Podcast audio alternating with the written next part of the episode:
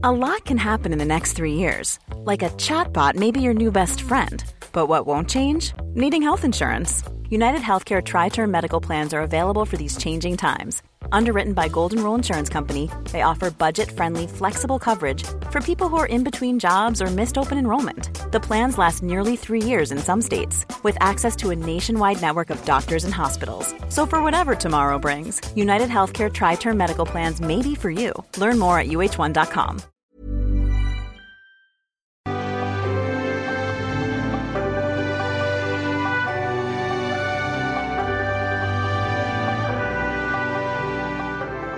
Hace justamente un año, la noche del 3 de mayo del 2021, decenas de personas vivieron momentos de terror, muerte y destrucción cuando se derrumbó una ballena, un soporte de la estructura de la línea 12 del metro de la Ciudad de México, entre las estaciones Olivos y Tezonco. Dos vagones del tren que viajaba en dirección a Tláhuac cayeron y quedaron colgados con los pasajeros que estaban dentro. Parecía un viaje normal cuando cerca de las 10 de la noche con 30 minutos ocurrió el accidente que quedó grabado en las cámaras de vigilancia de la Ciudad de México de la zona. El saldo de este trágico accidente fue de 26 personas muertas y hasta un centenar de heridos, algunos graves. Ahí está el tren, mira. De hecho, ahí está todo el tren. Sí, sí, sí. Pero ahorita no te puedes acercar porque hay luz. Atención. Sí. Háblale a la patrulla, güey, o a... ¡Eh, no, no, no te acerques! No, no te acerques, hay alta tensión. Mira, se ve que alguien se mueve ahí en el coche, en el coche color vino. Sí, sí, sí, a ver. 22 ambulancias, bomberos y personal militar acudieron de inmediato a la zona para atender la emergencia de uno de los más duros y dolorosos momentos en la historia de la Ciudad de México. La jefa de gobierno, Claudia Sheinbaum, llegó a la zona de la tragedia unos minutos después y a la mañana siguiente, en la mañanera presidencial, habló de estos hechos. Al momento podemos informarles que son eh, 79 personas hospitalizadas, dos de ellas eh, que llegaron a hospitales lamentablemente fallecieron. De estas personas, hay cinco personas que aún no se han podido identificar. En total son 19 mujeres y 60 hombres. Son tres menores y tres adultos mayores. Y eh, son hasta ahora 23 personas que fallecieron, que perdieron la vida, dos en hospitales, como indiqué, eh, cuatro personas eh, que fallecieron y que sus cuerpos aún se encuentran en el tren. Está las maniobras en este momento para bajar el tren del lugar, dado que es eh, riesgoso en este momento. Eh, hay una grúa desde las dos y media de la mañana llegó y se están haciendo todas las maniobras para poder eh, bajar el tren y poder rescatar estos cuerpos. Hay dos personas identificadas y aún 15 personas que están en proceso de identificación. El presidente López Obrador decretó tres días de luto nacional y en la misma conferencia de prensa prometió que se daría a conocer toda la verdad sobre el accidente. El pueblo de México tiene que conocer toda la verdad. No se les va a ocultar nada porque se tiene que actuar con responsabilidad, como siempre, como lo hemos hecho en el gobierno.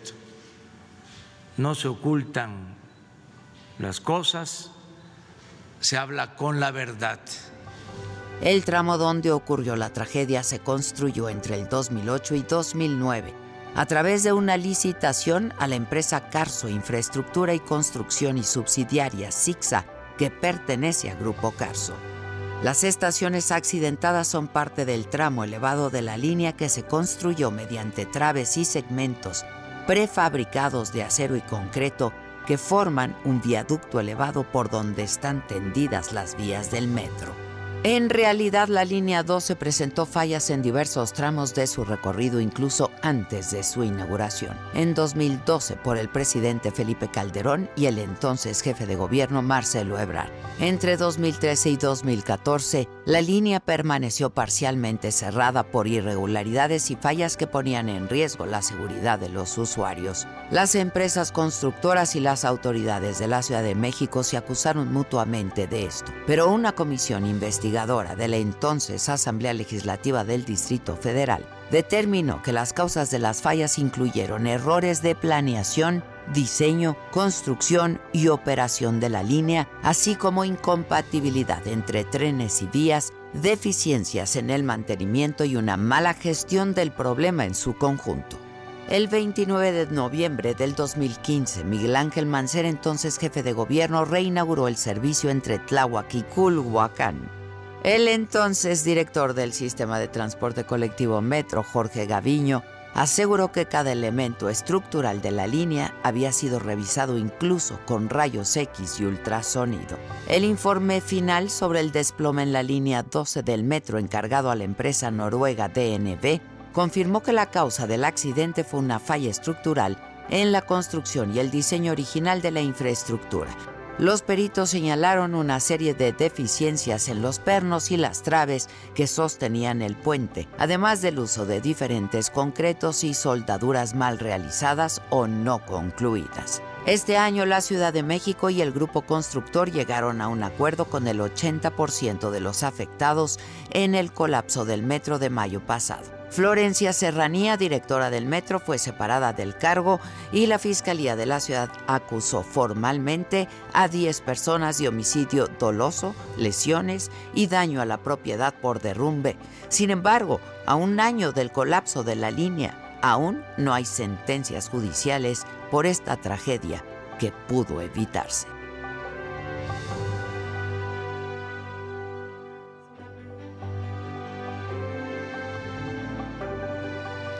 Esto es, me lo dijo Adela, yo soy Adela Micha y ya comenzamos.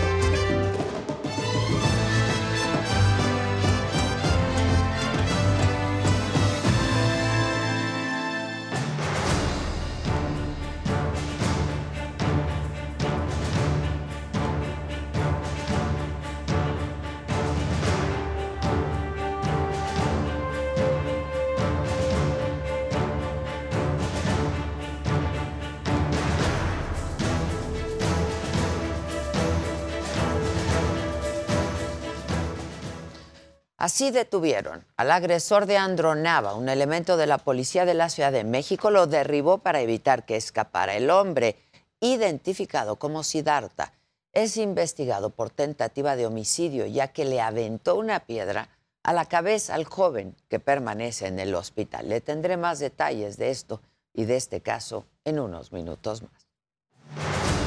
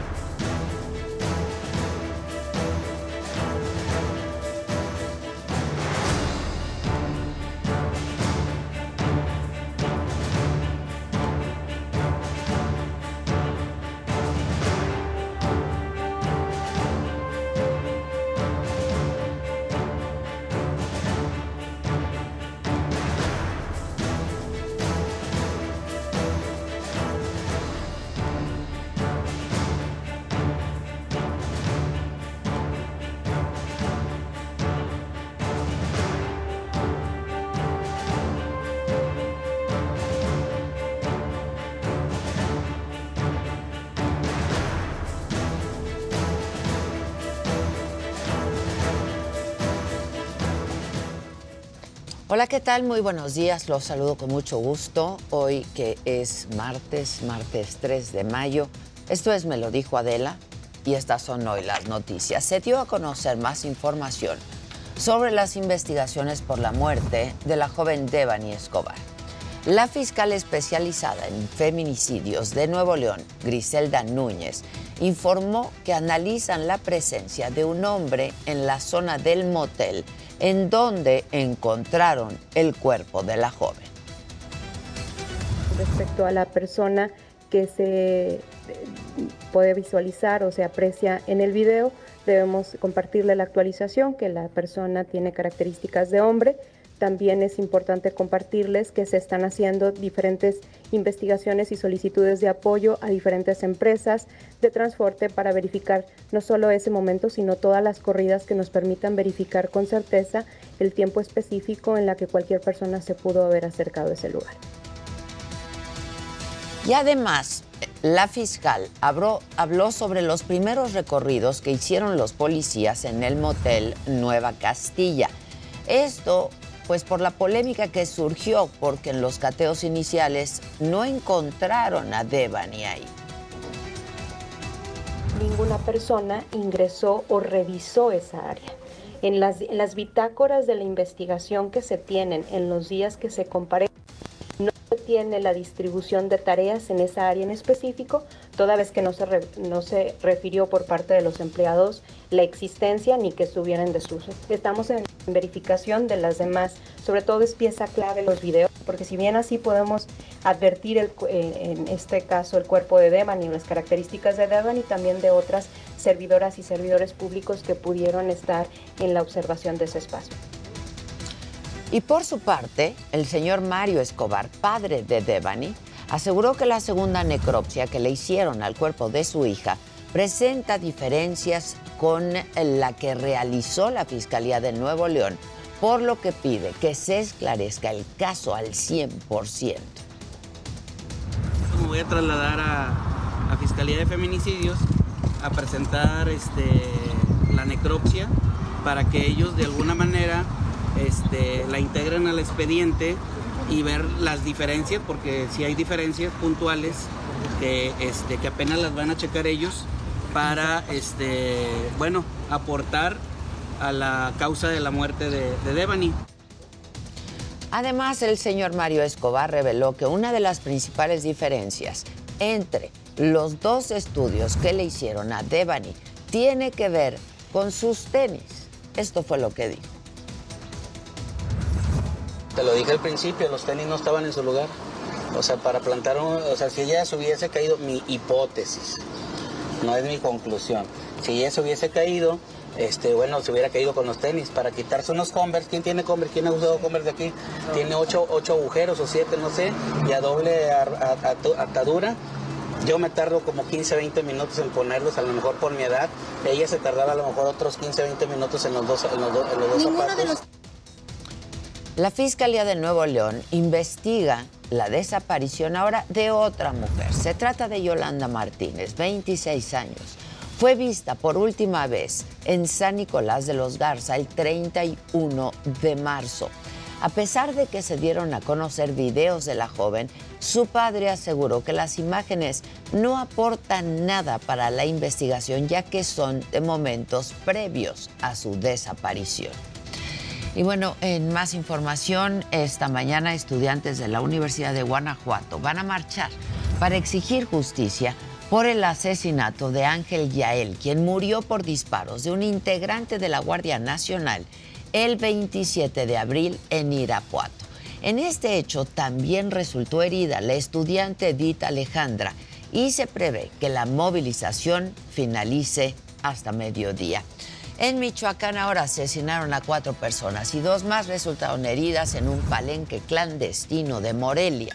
La madrugada de ayer, delincuentes irrumpieron en el lugar y atacaron a las personas que estaban presentes. Hasta este momento no hay detenidos. En Guerrero ahí atacaron, lo hicieron a balazos al presidente municipal de Coahuayutla, Rafael Martínez. Este atentado ocurrió cuando viajaba a Cihuatanejo en una camioneta. Elementos de la Policía Estatal repelieron la agresión y el funcionario resultó ileso. Y mientras tanto, en Colima anoche asesinaron al diputado local del Partido Verde, a Roberto Chapula de la Mora, fuera de su casa.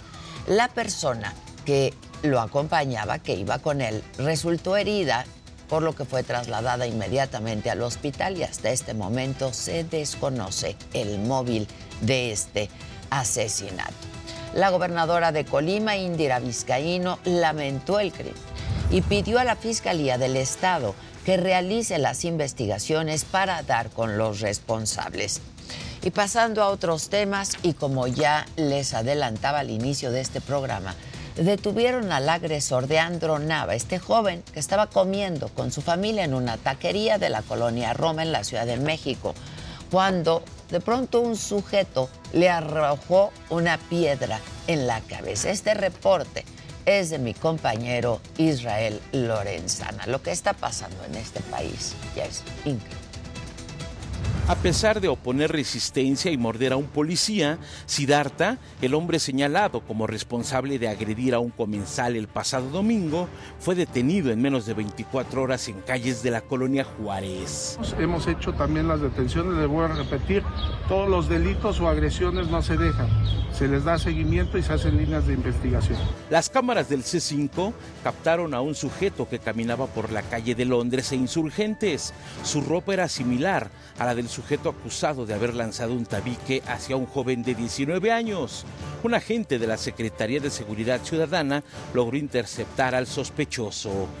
Al momento de su detención, el hombre comenzó a agredir al uniformado, a quien mordió en un brazo.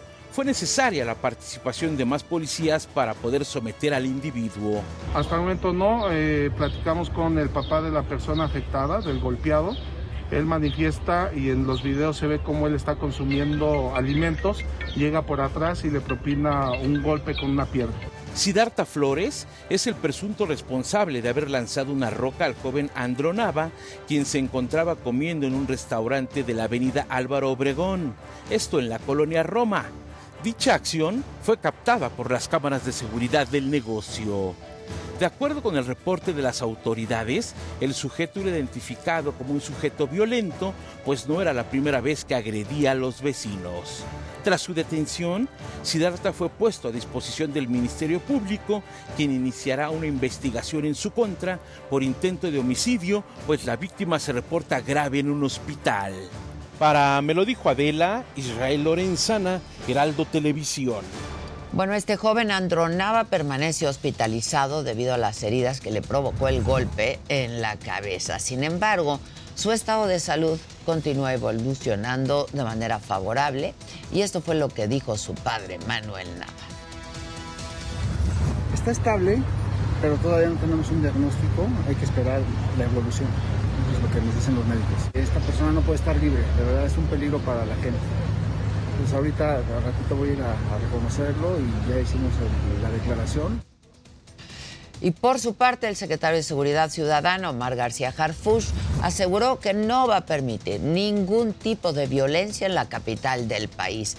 Y además está en comunicación, dijo, con la familia de Andro para estar al pendiente de su estado de salud y darles, por supuesto, también información sobre este caso.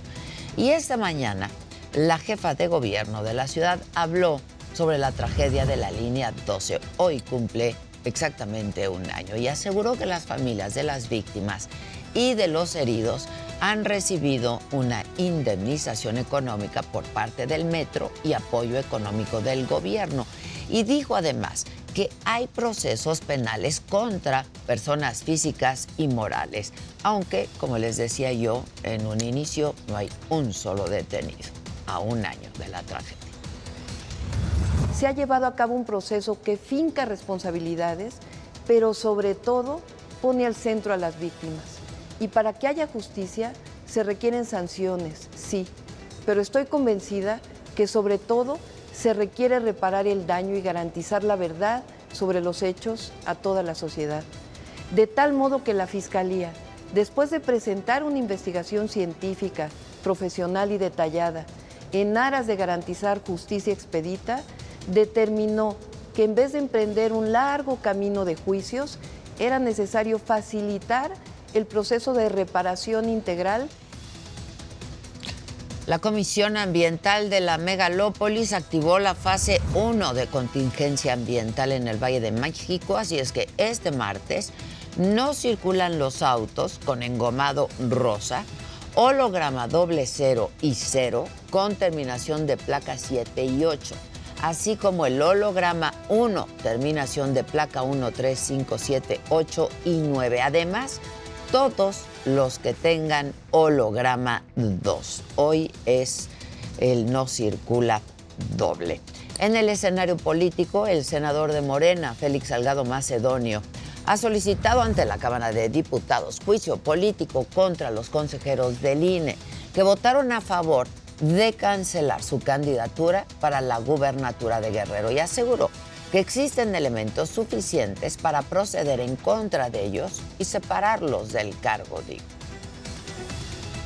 Se violaron en mi, en mi perjuicio el principio de legalidad, imparcialidad y certeza, principios que se vieron gravemente trastocados, pues actuaron con discrecionalidad y arbitrariedad.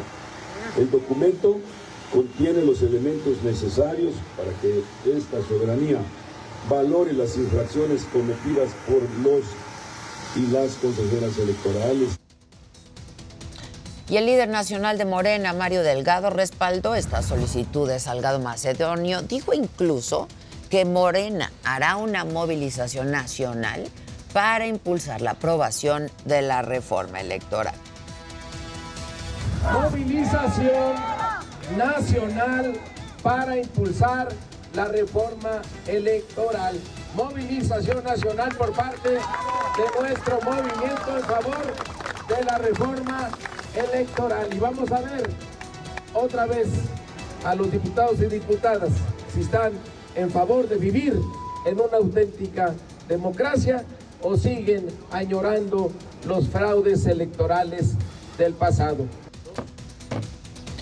La coalición Va por México prepara una iniciativa de reforma electoral que va a plantear una segunda vuelta electoral para elegir al presidente, además de sanciones a quienes usen programas sociales y la regulación de las mañaneras del presidente López Obrador en tiempos electorales. Estamos aquí, como lo ha hecho Marco, para denunciar la campaña de persecución política, de odio, de terror y de violencia con la que Morena pretende intimidar a cualquiera que no esté a favor de sus iniciativas o proyectos. Digo a cualquiera porque esta amenaza va más allá de nuestras diputadas y diputados, va más allá de los partidos que integran la coalición Va por México. Para nosotros, la propuesta electoral del presidente López Obrador es un dardo envenenado en contra del INE, del árbitro electoral, del tribunal electoral y por supuesto la libertad y de la democracia. Lo decimos con absoluta claridad. No permitiremos retrocesos ni autoritarismos. Lo que quieren es concentrar en un solo individuo todo el poder. Así actúan efectivamente las dictaduras. Quieren desaparecer al INE, al tribunal, quieren desaparecer la pluralidad política del país, al mismo tiempo que efectivamente amenazan clara y abiertamente con detener a los opositores. Lorenzo Córdoba, consejero presidente del INE, habló también de la reforma electoral y dijo que tiene que ser resultado de un amplio consenso político que mejore el sistema electoral y que cuente con un buen diagnóstico todas las reformas electorales, y esto quiero ser enfático, todas han sido producto de grandes consensos. Y esa ha sido una de las características naturales de las reformas. Es más, debe ser una de las características naturales. Llama la atención que hoy pues, se presenta unilateralmente una iniciativa que ni fue procesada políticamente, ni fue consensuada, ni recoge la pluralidad de puntos de vista que sobre la materia hay. Y por su parte, el presidente de la Cámara de Diputados, Sergio Gutiérrez Luna, aseguró que con la reforma electoral del presidente ya no habrá consejeros que no respeten la Constitución y que ganen más que el presidente. Estamos proponiendo que los siete consejeros sean elegidos por el pueblo. Serían propuestos candidatos por el legislativo, 10 por Cámara de Diputados, 10 por Cámara de Senadores, por el Ejecutivo, 20, por el Judicial, 20, para hacer un total de 60 candidatos, por lo que las y los mexicanos votarían para escoger a los consejeros electorales. Quienes obtengan las votaciones más altas serán el presidente y los consejeros del nuevo órgano electoral. Lo que queremos es que los consejeros le deban el cargo al pueblo. Y en el escenario internacional, en el día 69 de la guerra, el ejército ruso retomó sus ataques a la empresa de acero de Azovstal en Mariupol. El Ministerio de Defensa ruso anunció el uso de artillería y aviones en una nueva ofensiva a la zona donde aún se refugian 200 civiles y un número indeterminado de militares. El gobernador de Donetsk informó que al menos nueve civiles murieron esta mañana durante la ofensiva de Moscú a las ciudades de Avdivka y Vuledar. Y dijo que las víctimas no sobrevivieron a los bombardeos intensos lanzados por las tropas rusas. Y por su parte, el primer ministro británico Boris Johnson hoy se dirigió al Parlamento ucraniano a través de un mensaje de video anunció 375 millones de dólares en ayuda militar a Ucrania, incluyendo equipos de guerra y un sistema de radar. Y aseguró que Ucrania derrotará a Rusia y volverá a ser un país libre. Y bueno, en otros temas, en Estados Unidos, la Corte Suprema estaría por anular el histórico fallo que permite el aborto en el país. Esto de acuerdo con un borrador inicial obtenido por el portal político. De confirmarse este fallo, sería el más importante en décadas y sentaría un precedente terrible. Una buena noticia, el Heraldo Media Group y la Universidad Nacional Autónoma de México firmaron un convenio el objetivo es divulgar los derechos vinculados a la libertad de expresión, al acceso a la información y la actividad periodística. El reporte lo tiene Antonio Ernest. Heraldo Media Group y la Universidad Nacional Autónoma de México firmaron un convenio de colaboración con el objetivo de realizar actividades de promoción, divulgación, capacitación e investigación en materia de derechos humanos y fortalecimiento del Estado de Derecho, principalmente en el respeto de los derechos vinculados a la libertad de expresión, acceso a la información, así como el ejercicio de la actividad periodística. Ambos en el compromiso de impulsar impulsar el conocimiento de los derechos, en particular de los derechos de libertad de expresión, el derecho a la información, eh, los derechos de las y los periodistas, eh, los mecanismos de defensa y este sello del medio de comunicación tan importante como el Heraldo, de suscribir con la máxima casa de estudios como es la Universidad Nacional Autónoma de México. Y qué importante que un medio de comunicación como el Heraldo, ¿sí? haga ese compromiso suyo, que lo viene haciendo, y hoy lo materializa en un instrumento jurídico, pero que confirma esa vocación sobre el respeto de los derechos humanos y el respeto y el ejercicio de una libertad que ejerce como medio y que ejerce a través de sus comunicadoras y comunicadores. Este convenio de colaboración fortalece no solo el lazo entre la máxima casa de estudios y este reconocido medio de comunicación, sino que el trabajo en equipo encamina a la divulgación en conjunto de estos derechos de manera veraz, oportuna y responsable. Se vuelve tan importante que desde eh, organizaciones eh, con compromiso social como son los medios de comunicación, eh, eh, hoy estamos hablando de Heraldo, como instituciones con una vocación social como son las instituciones de educación superior, la máxima casa de estudios, trabajemos y mostremos que a través de acuerdos, a través de ir hacia los mismos fines, podemos construir. México requiere de construir, México requiere de unión.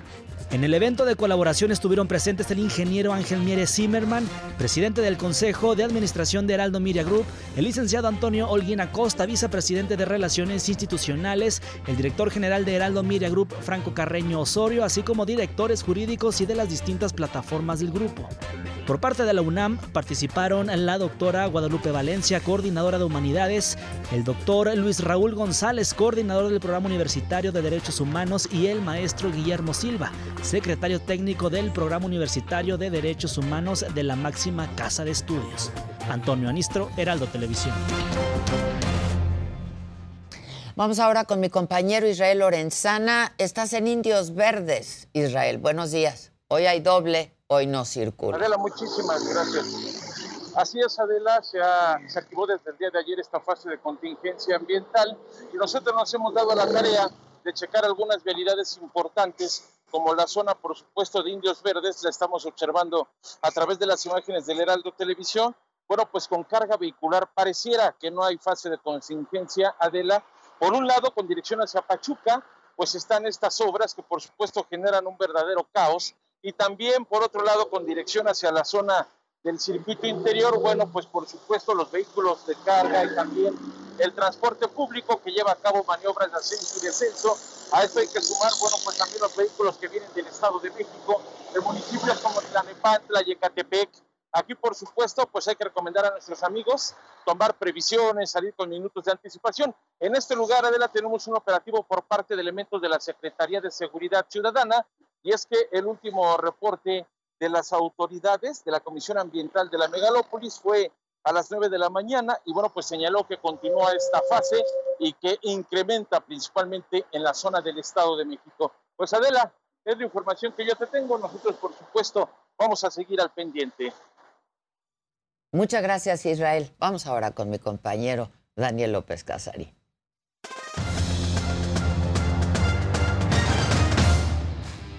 Ade, muy buenos días, muchas gracias. No sé por qué tan seria, pero bueno. Ay, no. no, no. Estás como mis hijos. ¿Por qué me dices Terés? Es que. Pues así se llama. y luego cuando no es, ¿qué pasa? ¿Y ahora qué te pasa? ¿Por qué Terés? Pues porque así te llamas. Eso sí, totalmente de acuerdo. Bueno, pues eh, en algo que no es nada divertido, sino todo lo contrario, y es una situación que se está repitiendo en Brasil. Bueno, pues un futbolista trata de agredir a una árbitra porque le sacó la tarjeta roja después de revisar en el bar. La buena noticia, varios de los futbolistas, compañeros y rivales fueron a defender a la mujer árbitro. Así que todo esto lo estaremos platicando en el Deportero. Se juega la vuelta de las semifinales de la Champions League. Villarreal recibe a Liverpool en lo que es la cerámica. El partido terminó la ida 2 a 0 a favor del equipo inglés. Así que vamos a ver si el equipo español consigue dar la vuelta. Y todo indica que el juego de la NFL en México será el 21 de noviembre en el Monday Night. El próximo 12 de mayo vamos a conocer quiénes van a ser los que enfrenten a los Cardenales de Arizona cuando se dé el calendario completo por parte de la NFL. Ahora vamos a ver gadgets con mi querido Luis Heige.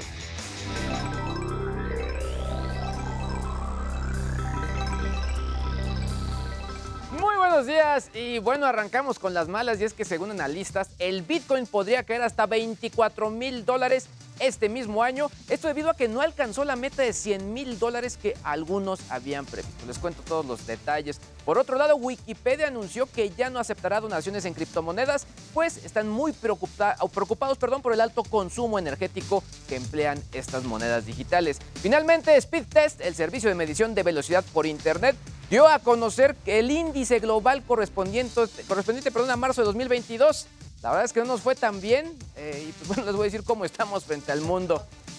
Pues, no, no lo padecemos todos los días. Se, se nos cae un poquito. Sí, muy bien. Pero bueno, vamos con Jimmy a ver qué trae entre piernas.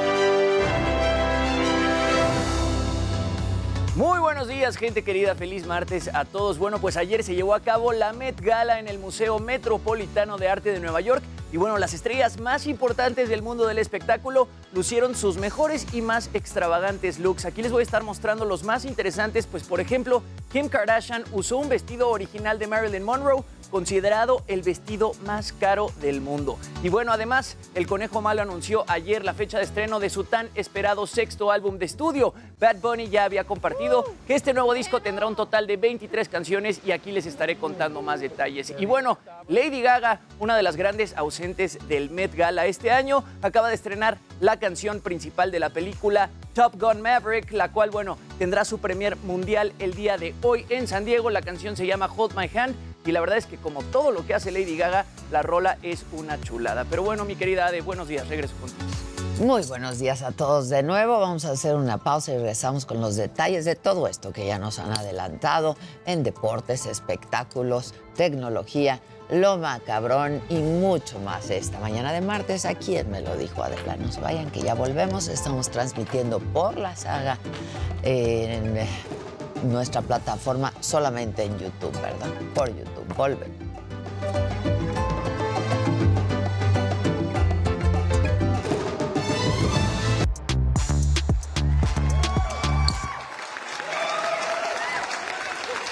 Días. Saludos. Ah, ya estás grabando. Ya estás grabando. ¿Ya estás grabando? Buenos Hola. días. Hola. Oli. Oli. Hello.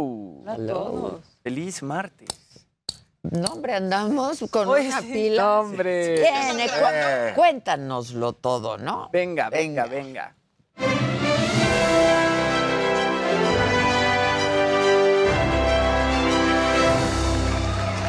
Días, gente querida. Feliz martes. Buenos días, Luisito. buenos días, mi Dani. ¿Cómo estamos, Maquita, señora de la casa. Mi buenos niño días, bonito. ¿cómo estás? Muy bien, muchas gracias. Oigan, bueno, pues ayer se lleva a cabo la Met Gala en el Museo Metropolitano de Arte de Nueva York y bueno, como ya lo habíamos dicho aquí, el tema fue Gilded Glamour o Glamour Dorado y celebró lo más representativo de la moda estadounidense a través de la historia. Con esta gala, bueno, con la gala de ayer se inaugura en América una antología de la moda, una exposición que puede visitarse en el museo y bueno, como siempre todas las estrellas se lucen con sus looks más atrevidos, así que vamos a ver algunos de los mejores looks de la gala de ayer. Eisa González fue la única mexicana que se presentó ayer en la noche en el evento. Traía ese vestido guapísimo. de Michael Kors con lentejuelas y plumas. Se veía espectacular. Eisa la González verdad. lo está haciendo increíble. Michael Kors. Es que ya digo. nomás por él, pero la verdad se ve guapísimo. Ahí es, es de lo que Vean estábamos eso, hablando. Por favor. Blake Lively, la coanfitriona, con ese vestido Atelier Versace, que está inspirado realmente en la Estatua de la Estatua Libertad. de la Libertad. Ah, a Sí ver, los en esa abajo. imagen sí se ve que los traía abajo, ¿eh? Los guantes. Ahí está Kim Kardashian. Este vestido es el que hablábamos, ¿no? Que originalmente fue de Marilyn Monroe. Con ese vestido le, cap- le canta Happy Birthday a Kennedy en 1962. Y ese vestido lo compró eh, el Museo de Ripley en 5.8 millones de dólares. Está considerado el vestido más caro pues del sí, mundo. cómo Hay cara de Levine también. Este, bueno, pues espectacular. Se quita el saco Ey, esa Dior que mujer, traía puesto. bellísima, ¿eh? La- yo creo que es la más. La más guapa. Y Qué Kendall. Jenner espectacular. Y bueno, Regina Blandón no estaba tan equivocada con decolorarse las cejas, porque Kendall Jenner las traía igual. Ahí aparece Elon Musk y aparece, este, de pareja llevó a su mamá. De pareja llevó a su mamá y yo no sabía que su mamá Pero ve lo que raro es. en su Está momento increíble. fue No, supermodelo. Este. A ver, Bad Bunny. a mí no me gustó. No, a mí tampoco. A mí y no esas me gustó. patillas, Ya, la yo verdad. odio esos pelos. Aparece con ese traje falda de Burberry que se lo hicieron especialmente a él. Y luego aquí también está J Balvin. Él se fue por algo más clásico con un smoking este, Que- Ralph Lauren. Que Se está ve muy padre, bien. ¿eh? Está muy ¿Y padre. dónde está Residente? A ver, a ver. A ¿Dónde, ver. dónde quedó residente? ¿Dónde lo llevaron? Shawn Mendes a mí me pareció espectacular. Decían por ahí que parecía un personaje de Bridgerton. La verdad es que ese, este, esa, ese saco, Como casaca, ¿no? Está casaca de Ralph Lauren. Y cuando se lo quita, el Y hablando de Bridgerton, ahí está tu novio, No, mi querida novio, velo nomás. de ni Page, Ve, yo tampoco, ya sin él no me interesa que nada. también se ve espectacular. Espectacular. Y bueno, aparece este personaje que todo el mundo pensó que era Jared Leto. Todo el mundo empezó a tuitear, ay, Jared Leto llegó vestido como... Sí, exacto. Todos los medios. Y resulta que es Frederick Robertson, que es un emprendedor de moda. Y bueno, al parecer es el doble de Jared Leto. Jared Ahora Leto. sí aparece Ah. Jared Leto después, Con el director creativo del. junto a Alessandro Michel, exacto, directo- director creativo de Gucci. Y desde que, bueno, desde que hizo House of Gucci, él sale de Gucci en absolutamente todo. Todo, pues. Desde antes. Y son súper amigos ellos dos. Son súper amigos. Gemelos. Y bueno, aquí algunos veíamos unos a un poco más Jessica. Parker con el plumero como siempre. ¿no? Siempre. Siempre. Ese a mí no me gusta. A mí tampoco. La verdad, nada. Qué a gusto. Ella, Hailey. Hailey Bieber, espectacular. Espectacular. Además, ella sufrió un derrame cerebral hace muy poco tiempo. ¿Sí? Y la verdad es que esté así en la Met Gala No, no, y se vea como se ve, este, pues a mí me parece todo un espectáculo. Sí. Hailey Bieber muy bien. No sé por qué no estuvo este, Justin Bieber al lado de ella. ¿no? Y entre los grandes ausentes también, pues Timothy Chalamet no estuvo. No estuvo, En la busqué. pasada se veía espectacular. Yo lo quería ver a él, la verdad.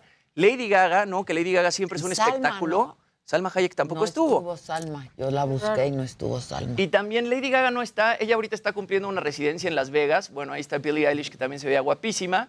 Eh, Harry Styles tampoco aparece en la gala, que Harry Styles también pues esperaba que trajera acá un look eh, pues bastante excéntrico. Y Zendaya, lo platicábamos ayer, que ella también está trabajando ahorita en una película y no se puede presentar a la gala. Ahí está Rosalía, también con ese vestido este, largo.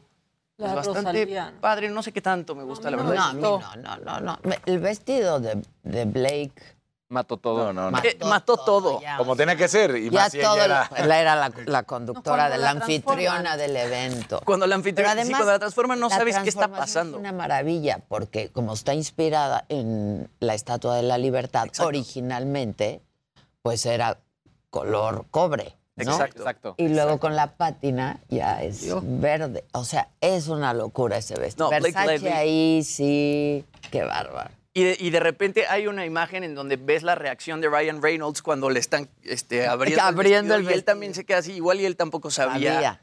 sí, de qué se trataba el Nadie sabía de qué estaba pasando, porque Nadie de repente la rodean como estos tres. Sí, pero vela, es la Estatua de la Libertad, ¿cómo no? No, hombre. Ahí están los dos looks. Ella entra primero como el del lado izquierdo y ya que le abren el vestido queda No, verde. ve el detalle del vestido. Y los aretes. No, y aparte los, toda los ella, dos son espectaculares, ¿no? Sí, a mí él me parece también muy guapo. Sí, sí, sí, es, es muy galán. Muy. Y bueno, en otras cosas ya todo está listo para el nuevo disco de Bad Bunny. Yo sé que aquí a mucha gente no le gusta Bad Bunny, pero pues es un referente musical ahorita. Publica este video ayer. Eh, su nuevo disco se va a llamar Un Verano Sin Ti. Y bueno, ya no vamos a tener que esperar mucho. Se estrena este viernes 6 de mayo, así que pues hay perreo garantizado para este fin de semana.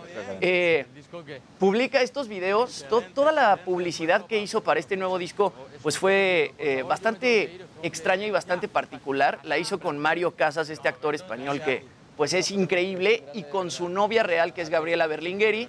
Y bueno, Bad Bunny revela que este nuevo disco va a tener 23 canciones, y pues yo creo, se trata de su sexto disco, yo creo que él va a seguir rompiendo paradigmas y va a seguir siendo de los artistas más escuchados en el mundo, porque con cada disco que saca, la verdad es que él está renovando el reggaetón y está haciendo cosas que pues antes no se hacían. Y bueno, tenemos que recordar que Bad Bunny va a estar en México el 3 de diciembre, en Nuevo León, en el, estado, en el Estadio BBVA, 9 de diciembre en el Estadio Azteca y el 10 de diciembre otra vez en el Estadio Azteca. Y totalmente vendido, ¿no? No. Sí, y totalmente, totalmente vendido el, esta- el Estadio Azteca. Es que yo volteé a El ver. Estadio Azteca totalmente porque Vi que uno de los cuadros que tienes detrás tuyo en la escenografía, el marco, es que ya ven cómo soy de Sí, obsesiva, ¿no? un Ahí está, mira, ahí está. maltratado. ¿Ves el marco? Está un poquito ahí maltratado. Pero bueno, este, ya. La que ya, sigue, por la que sigue, por favor. No, la columna ya está. Ya está, ya está todo La que sigue, por favor. aquí.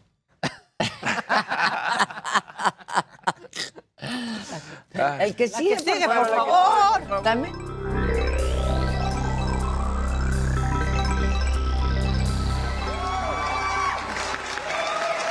Buenos días, gente bonita. Estamos destartalados. Estamos destartalados. Destartalié.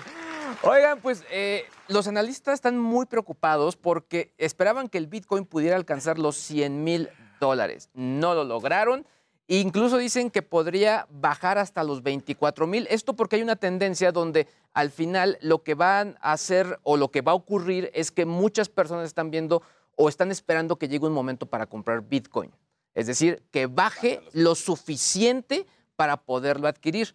Lo interesante eh, es que esto podría ocurrir en agosto o septiembre del próximo año. O sea, todavía ¿Próximo le año falta. todavía? No, O sea, el ¿del pro- 2023? 2023.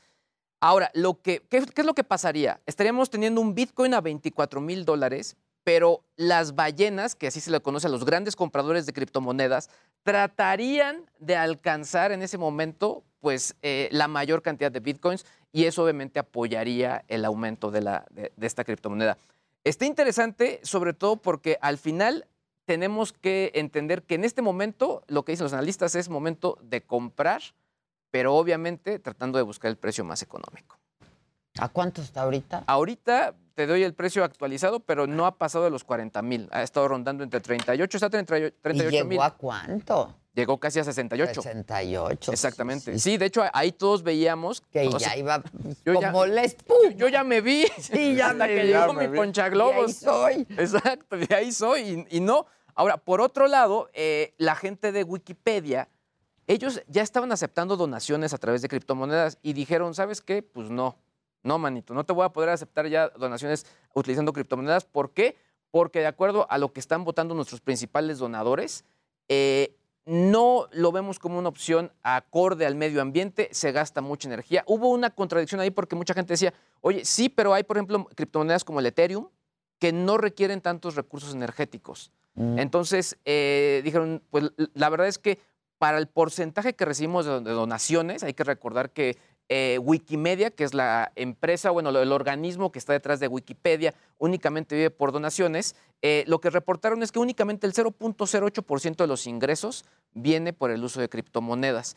Y creo que la parte, eh, sobre todo muy importante a entender con todo este futuro que viene con los NFTs, las criptomonedas y el metaverso, es que, pues sí, se ve como una moneda que se va a utilizar en los medios digitales, pero que todavía na- no lo ven como una moneda que vaya a estar como, pues directamente en las transacciones que realizamos del día a día. Así que eso, pues seguramente también le está pegando a, a varias criptomonedas. ¿no? Oye, Luis, ¿y de qué depende que Ethereum gaste menos energía para producirse? Es una, es, un- es una muy buena pregunta, sobre todo porque al final el sistema que hay de, ca- de encadenamiento de computadoras para minar las criptomonedas, entiendo que debe ser mucho menor. O sea, es decir, que se requieren menos máquinas, menos poder de cómputo para poder generar estas criptomonedas. Lo que ocurre, lo que, eh, digamos, eh, no ocurre así con el Bitcoin, con- donde sí hay pues islas completas donde hay estos, estos elementos. Y finalmente, pues bueno, eh, este dato que me impresionó, México se ubica en el lugar número 65 dentro del ranking mundial de velocidad de Internet. Esto de acuerdo a la compañía Speed Test. Ellos realizan siempre este ranking de manera cercana. Dicen que el promedio de velocidad de Internet es de 29.96 megabits por segundo utilizando teléfonos. En México estamos en 29.81. No está tan mal. Pero en banda ancha de casa, el promedio es 62.52 megabits y en México ocupamos el lugar 81 con 41. Y nos supera, por ejemplo, Chile, que ellos tienen el segundo lugar con 197.28 megabits. La verdad es que, pues sí, nos quedamos abajo, sobre todo eh, con los comentarios del día de ayer de, eh, en, la mañanera con respecto a que pues se dice que todavía el internet ni el satelital podría llegar a todos lados. Yo ahí un poco difiero porque honestamente, e incluso el reto es que hay tecnologías que aunque sean un poquito más lentas, sí podrían cubrirlo. Es decir, no podrías descargar una película a toda velocidad, pero mm, eh, sí podrías hacer que una comunidad esté comunicada. Ya. O sea, por textos. Pues sí, o sea, que, as- que WhatsApp. así empezamos todos, o, o con un internet más básico, ¿no? Exacto. Para que salga el WhatsApp. Para que salga. Muy bien. Sí, exactamente. La que El que sigue, por sigue, favor.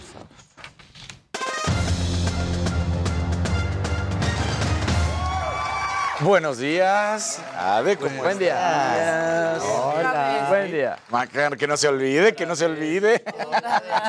Si no nos hemos saludado Sí, 28 exacto. Una veces. ronda nos saludamos. y Claro allá que sí. afuera, y entrando. y- Que, que sepa rico, ¿no? Digo, Exacto, claro, de eso se trata. De eso se trata. Oye, lo que no está bien es ah, otra agresión que se trata, en esta ocasión se trata, no llega como si fue hace un par de semanas en, en Brasil. Resulta que hay una jugada, le mandan llamar al bar, ahí está la, la árbitra central viendo esta jugada, le saca la roja y vemos a este tipo que se le deja ir, amaga con que le va a pegar y en- inmediatamente llegan sus compañeros y los contrincantes a detenerlo y a decirle que eh, bájale. pasa, no? De todos modos, aunque no le alcanza a pegar, que es lo muy bueno, claro, ya se abrió una investigación. Muy bien ella que lo Sí, sí. ¿eh? Ella inmediatamente ve venir el, el intento de agresión, pero aunque lo decían en el fútbol brasileño, aunque es un intento y no llega a conectar en ningún momento, se nota la intención con la que iba y ya se abrió una investigación y a ver en qué termina esto. Seguramente una suspensión de partidos y alguna multa económica por la buena suerte para él de que no alcanza a pegar al árbitra, no sería una suspensión de un año o de dos años, sino más bien de unos cuantos partidos y nada más económica. Entonces, hay que poner ojo porque sí cada vez más a las árbitras que están ya sea abanderadas o árbitro central, pues los tipos reaccionan demasiado loco, se les trastorna la cabeza y van y tratan de agredir. Entonces, bueno, pues ahí Porque tiene hasta que... los compañeros del equipo Sí, fueron. o o sea, sea, todos llegan a, a quitarlo y decirle, ¿qué te está pasando? Ahora sí que bájale una rayita, ¿no? no, Dijera el presidente. Y la reacción, o sea, al final, o sea, a ver, lo hubiera, lo hubiera hecho con, con un árbitro hombre, ¿por qué, por qué reacciona de esa manera Siempre con es una lo mismo. Es horrible. Quizá también es la costumbre, ¿no? Porque a los árbitros, a los árbitros hombres siempre les reclaman de esa manera y de pronto. Perdón. No, a los árbitros hombres no le. O sea, sí tienes razón en que les reclaman siempre. Pero Pero, no esto de amagar con un golpe, sí, no. no. Sí, no, Exacto. no, no. No se atreven. No, no se atreven. atreven, claro. ¿Por qué no? ¿Qué le pasa? Por ser mujer. Exacto. Sí, es por eso. Muy bien. Así de sencillo. Bueno, eh, se juega la semifinal de vuelta de la Champions League entre el Villarreal y el equipo del Liverpool. El Liverpool va ganando, terminó 2 a 0, está prácticamente hecho, pero pudiera haber alguna sorpresa. Entonces vamos a ver. Y para no quedar fuera, ayer hasta, para que veas, me puse a ver la Met Gala y yo dije, Claro. pues bueno, ya es chamba, ya tengo que ver Claro. esto también. Y aquí hay unos cuantos deportistas que fueron. A ver, yo quiero. y hasta le hablé a Jimmy y le dije, güey, tú me ayudas con la ropa y todo eso, ¿eh? Pero, Yo digo, pero ¿quién es? los- A ver, los- viene, Los viene. deportistas. Vamos a ver, por ejemplo, a Caroline Wozniacki, que era tenista, fue número uno del mundo, estaba acompañada también de su esposo, que fue ex basquetbolista, que es David Lee. Aquí está su, su look de Caroline Wozniacki, ¿no? Entonces, ahí la estamos viendo, esta jugadora danesa, número uno del mundo en algún momento. Creo que de todos los que vamos a ver, como que el de ella es el más este, light, ¿no? De- de- Ah, sí, descafeinadón. Descafeinado. A ver. Cristian bien. Siriani, bien. Pero se ve bien. Luego vamos a ver a Venus Williams, que bueno, Ah, la, la volvemos a aparecer no toda. Aquí está, mira. O sea, está bien, pero. Ah.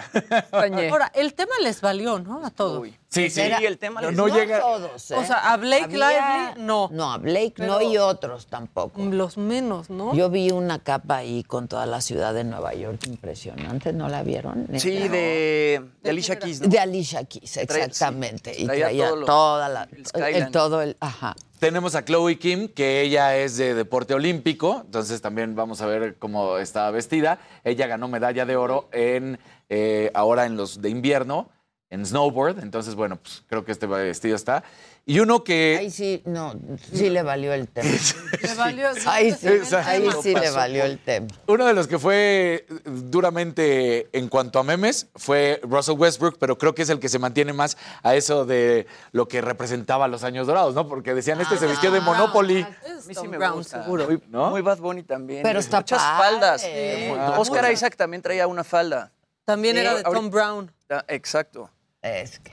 Y el que, bueno, pues se, se fue en pants, tal cual. Odell Beckham Jr., este jugador de fútbol americano. O sea, también creo que... Uy, no, no. no.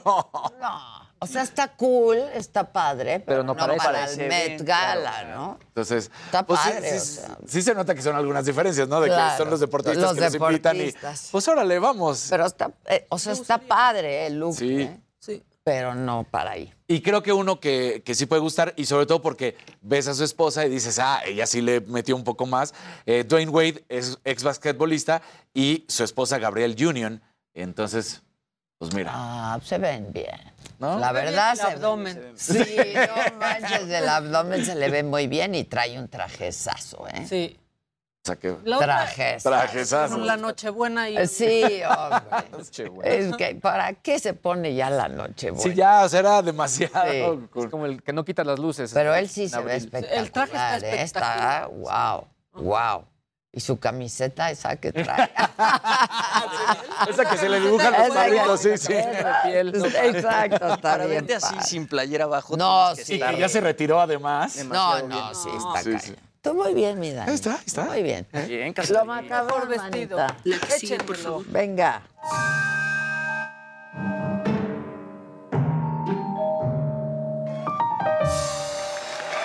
Es martes. ¿Cómo va la semana? Bien. ¿Cómo va la ¿Todo bien? Todo bien. ¿Es así? A ver. ¿Ustedes en su casa? Ay, yo. Ay, ay, ay, ay, ay. Nice, I Sí, no, bueno. De que lo hizo, lo hizo, de cabeza. No, pero de que lo hizo.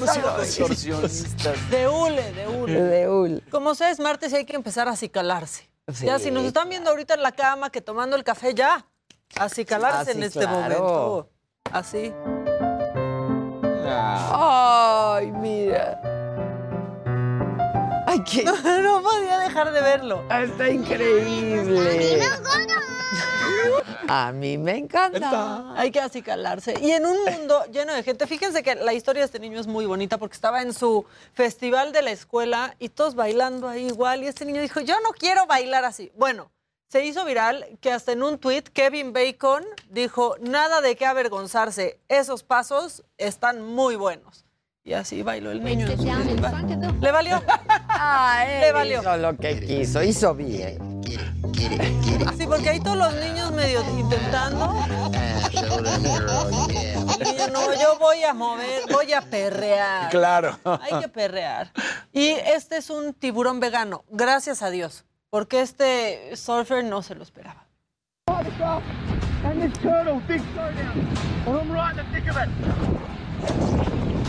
In. Oh no! Oh! Holy shit! Oh, this is intense. En el. They're, they're underneath me. No, qué Look, the tiger's No going to manches. underneath me. Oh, I don't know if I'm in the best position right here. Oh, I'm between the tiger and the turtle. Uh-oh. Oh, what? Pero se quedó con la tabla de- del paddle, o sea, con el paddleboard. Y ahí yo dije, no, ¿Se ya. la llevó? o sea, sí. Lo único que se llevó fue la tabla y él, pues, salió quedó ahí. ileso. No, bueno. Bendito tiburón vegano.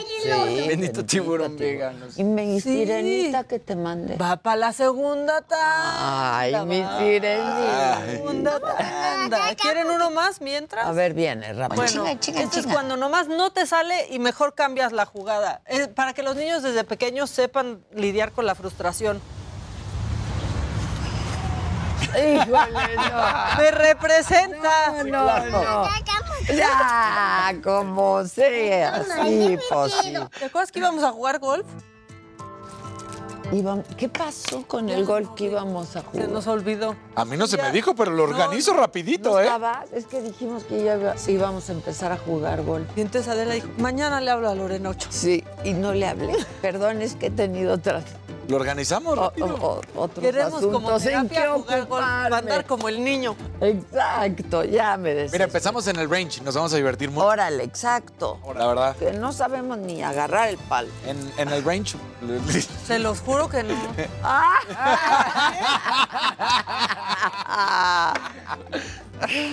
Ay, ay, ay, ay, ay. Ay, ay, ay, ay.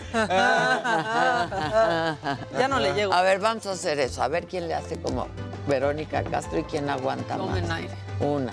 Todos empezamos así con él. Ah, ah, ah, ah. Y a ver quién aguanta. Sí, ya lo habíamos hecho Sí, una aquí vez. Ya lo habíamos hecho una Y vez. me regañaron que lo hice malísimo y No creo que lo vuelvo a hacer Viene. malísimo. Una, dos, tres. Ah,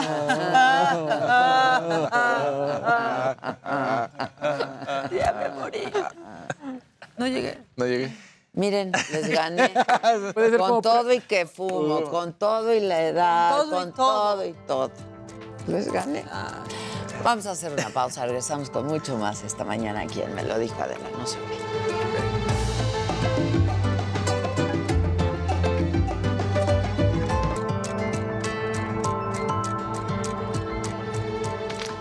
Hay errores que son humanos, otros que son inhumanos, deshumanizantes.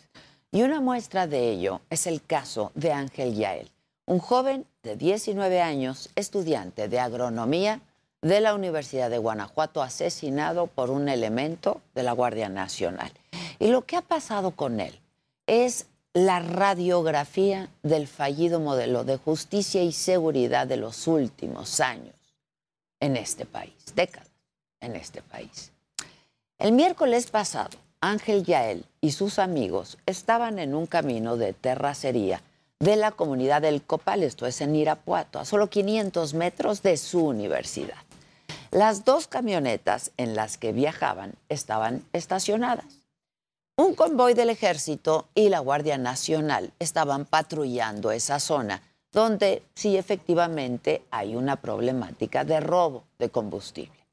Según la versión de la Guardia Nacional, Ángel y sus amigos vieron llegar a los elementos de seguridad y se subieron a las camionetas para irse y es ahí donde comienza esta historia de terror.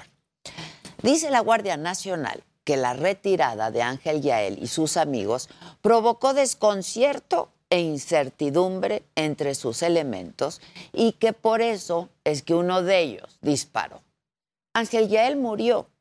Una de sus compañeras resultó herida. Cuando el padre de Ángel Yael llega al lugar, dice esto. A ver, ahí está la sangre que querían ver, perros. Aquí está mi hijo, lo que me van a dar. Y le que no les nada. Ustedes iban a abrazar a su ahorita en la mañana. La Universidad de Guanajuato condenó los hechos y de inmediato amigos, compañeros de Ángel salieron a protestar, evidentemente clamando justicia. Por la implicación de elementos federales, la Fiscalía local se declaró incompetente y entonces la investigación quedó a cargo de la Fiscalía General de la República. Por su parte, la Guardia Nacional informó en un comunicado que puso a disposición a los elementos implicados y sus armas. Uno de ellos, Iván N., fue imputado por homicidio en grado de tentativa, pero el juez determinó que las pruebas no eran sólidas para vincularlo a proceso y lo liberó el sábado. Luego del fallo del juez, así reaccionaron los padres de Ángel. Esta resolución es indignante. Exigimos justicia. La muerte de Ángel no puede quedar impune. Pedimos que su caso sea el inicio de un camino distinto, que estas historias dejen de ser cotidianas. Basta ya de vivir acostumbrados a estas injusticias. Estoy consciente de que la vida de mi hijo no me será devuelta. Estoy consciente que esto puede parar para que no haya un ángel más. En su mañanera de ayer, el presidente López Obrador dijo esto sobre la liberación del guardia. El juez lo libera porque en el análisis que se hace sobre balística se descubre que no era su arma la que le había quitado la vida al joven. La Fiscalía General informó que va a apelar esta decisión del juez. El presidente también aclaró que un segundo elemento de la Guardia detenido sería quien le disparó a Ángel Yael. Se detiene a otro elemento que presuntamente es el responsable el presidente dijo que ambos elementos deben estar sujetos a proceso judicial porque los dos dispararon.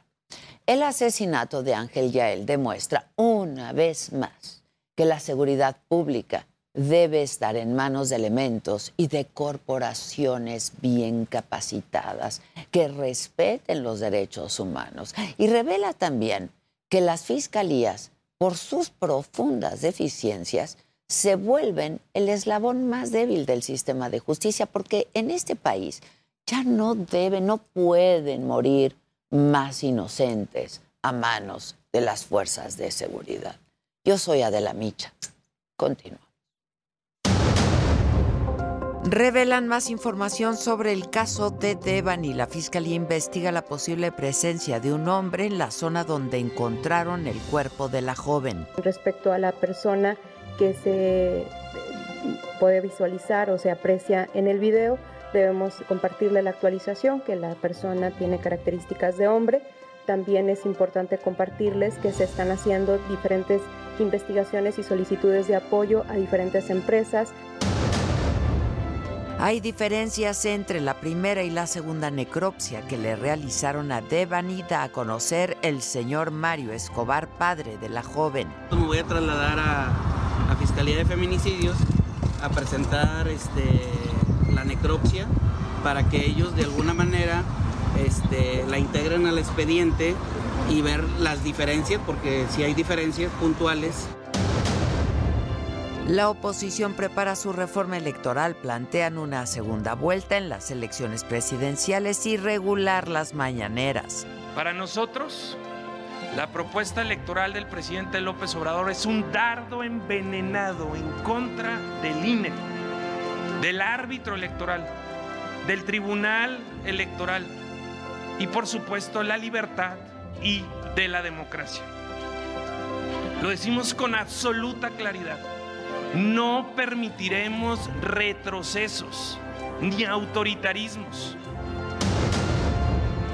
Morena pretende hacer una movilización nacional para impulsar la reforma electoral del presidente con la que se pretende desaparecer al INE. Se cumple justo un año de la tragedia de la línea 12 del metro que dejó 26 muertos.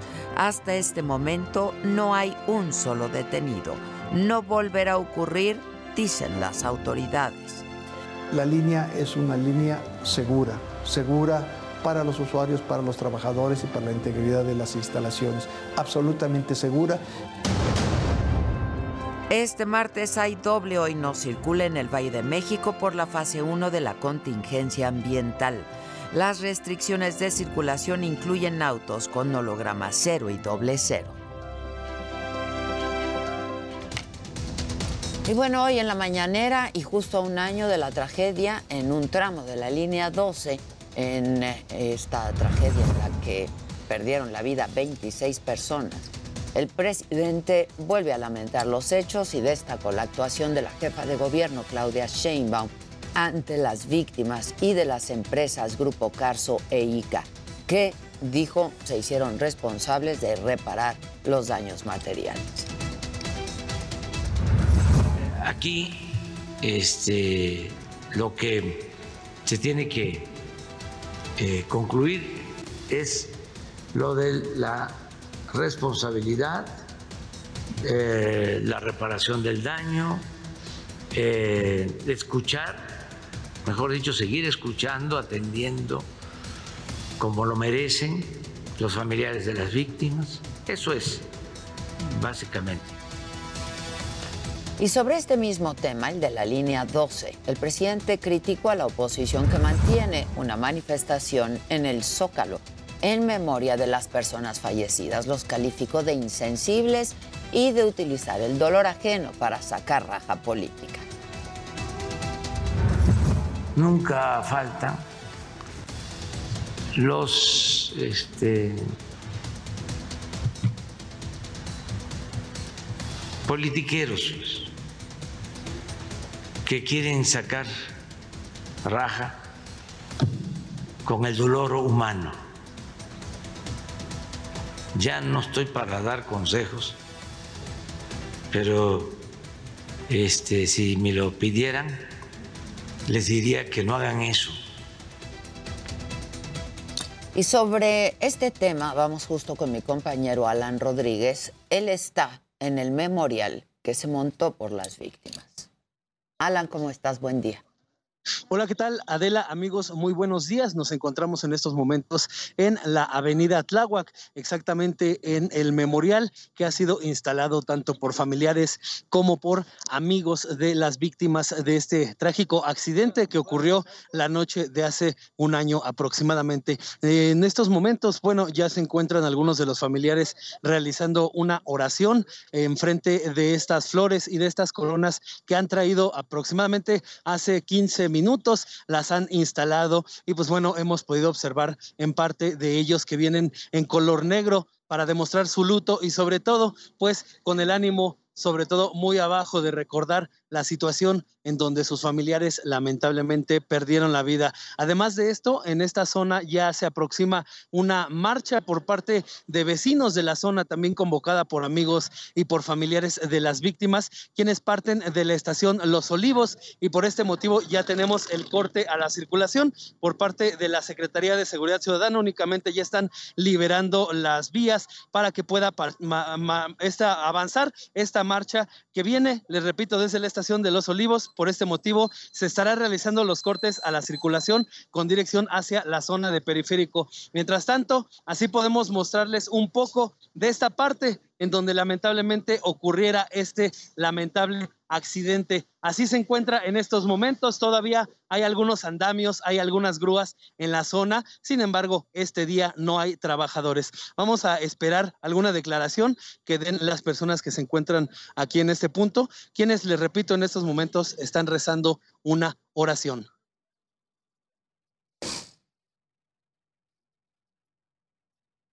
Muchas gracias, Alan. Gracias por tu reporte.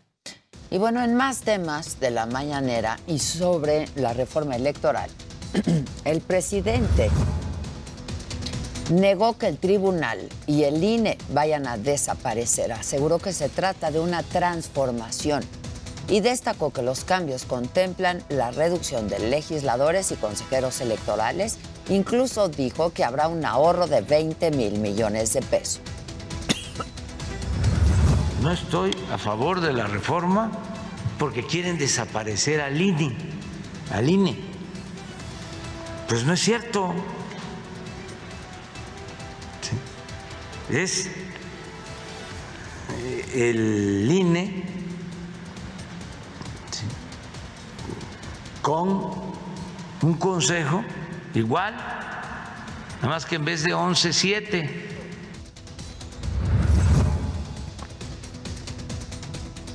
Y sobre el tren Maya, el presidente confió que los amparos en el tramo 5 se van a resolver y que este proyecto se va a concluir en tiempo y forma, como pasó con el aeropuerto Felipe Ángeles. Y además se dijo convencido de que los ambientalistas son unos farsantes. Pues la lluvia de amparo la vamos a resolver como se resolvió la lluvia de amparos en el aeropuerto Felipe Ángeles. Creo que todavía no llega a rebasar el número de amparos que presentaron en el Felipe Ángeles. En materia de seguridad y sobre la violencia del fin de semana en Sonora, el presidente aclaró que el robo de patrullas y las balaceras en el municipio de Altar fue una reacción a la detención de criminales a quienes pretendían liberar, pero que no lo lograron. Detuvieron unas personas y fueron a quererlos eh, liberar, a rescatar. Un comando, pero no lograron su propósito y hoy que, fue hoy que es martes fue el pulso de la salud y se presentó en la mañanera el plan de transformación del sistema de salud. Va a iniciar en 15 estados. Se trata de una primera etapa y pretende alcanzar la operación de 347 hospitales para personas que no tienen seguridad social. Estuvo ahí el director del IMSS, Zoé Robledo, y reveló que 14 radiografías estatales evidenciaron que hacen falta más de 33 mil trabajadores de la salud entre camilleros, especialistas, enfermeros, personal de cocina, paramédicos, mantenimiento, limpieza y otros más es en los 15 estados la meta que se quiere tener, un sistema con 347 hospitales, 7.033 unidades de primer nivel, es decir, tanto las unidades médicas rurales como se conocen en Bienestar, pero también los centros de salud de uno, dos, tres, varios núcleos que pueden ser ya más grandes de varios, de varios consultorios y este, eh, eh, este total del personal médico. 46.043 personas. Como verán, es un número mayor que las 33.000 que habíamos eh, mencionado, porque aquí ya se suman parte del personal que ya está atendiendo en los hospitales eh, eh, Bienestar. Bueno, vamos ahora con mi compañero Francisco Nieto. Él nos tiene más información de lo ocurrido en la mañanera desde Palacio Nacional. Paco, ¿cómo estás? Buenos días. Hola, ¿qué tal? Muy buenos días. Hoy el presidente López Obrador dio a conocer que el primer tren que recorrerá el sudeste mexicano se entregará al gobierno federal en el, en el mes de julio del próximo año. Explicó que este lunes, el día de ayer, se firmó un acuerdo de entendimiento con las empresas que están realizando eh, la construcción de estos ferrocarriles en Ciudad Hidalgo y bueno, hay el compromiso de estas empresas de entregar los trenes en tiempo y forma. El presidente explicó que a partir de... Ready to pop the question? The jewelers at BlueNile.com have got sparkle down to a science with beautiful lab-grown diamonds worthy of your most brilliant moments. Their lab grown diamonds are independently graded and guaranteed identical to natural diamonds, and they're ready to ship to your door. Go to Bluenile.com and use promo code LISTEN to get $50 off your purchase of $500 or more. That's code LISTEN at Bluenile.com for $50 off. Bluenile.com code LISTEN.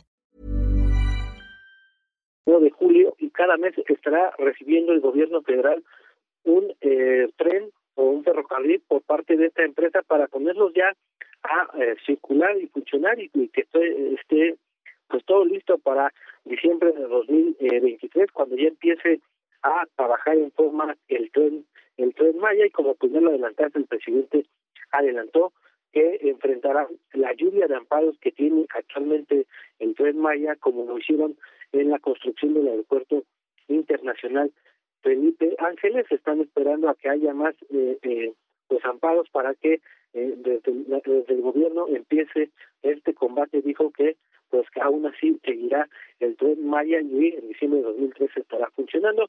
Y bueno el presidente también sobre este tema del tren Maya aseguró que no solo beneficiará al sureste mexicano sino también a Centroamérica especialmente a Guatemala y Belice agregó que pues varias de las eh, terminales estarán muy cerca de las líneas fronterizas con esos dos países para que también puedan traer eh, pues eh, turismo a esta zona y también se puedan beneficiar los eh, habitantes de Belice y de Guatemala. Bueno, pues esto fue parte de lo que hoy ocurrió en esta mañanera arena. Muchas gracias, Paco. Gracias, buenos días. Y en más información, hoy se cumple un año de la tragedia en la línea 12 del metro que dejó 26 muertos. Hasta el día de hoy no hay un solo detenido y sin embargo las autoridades aseguran que se va a reabrir el servicio en diciembre de este año. Toda la información con mi compañera Jessica Mover.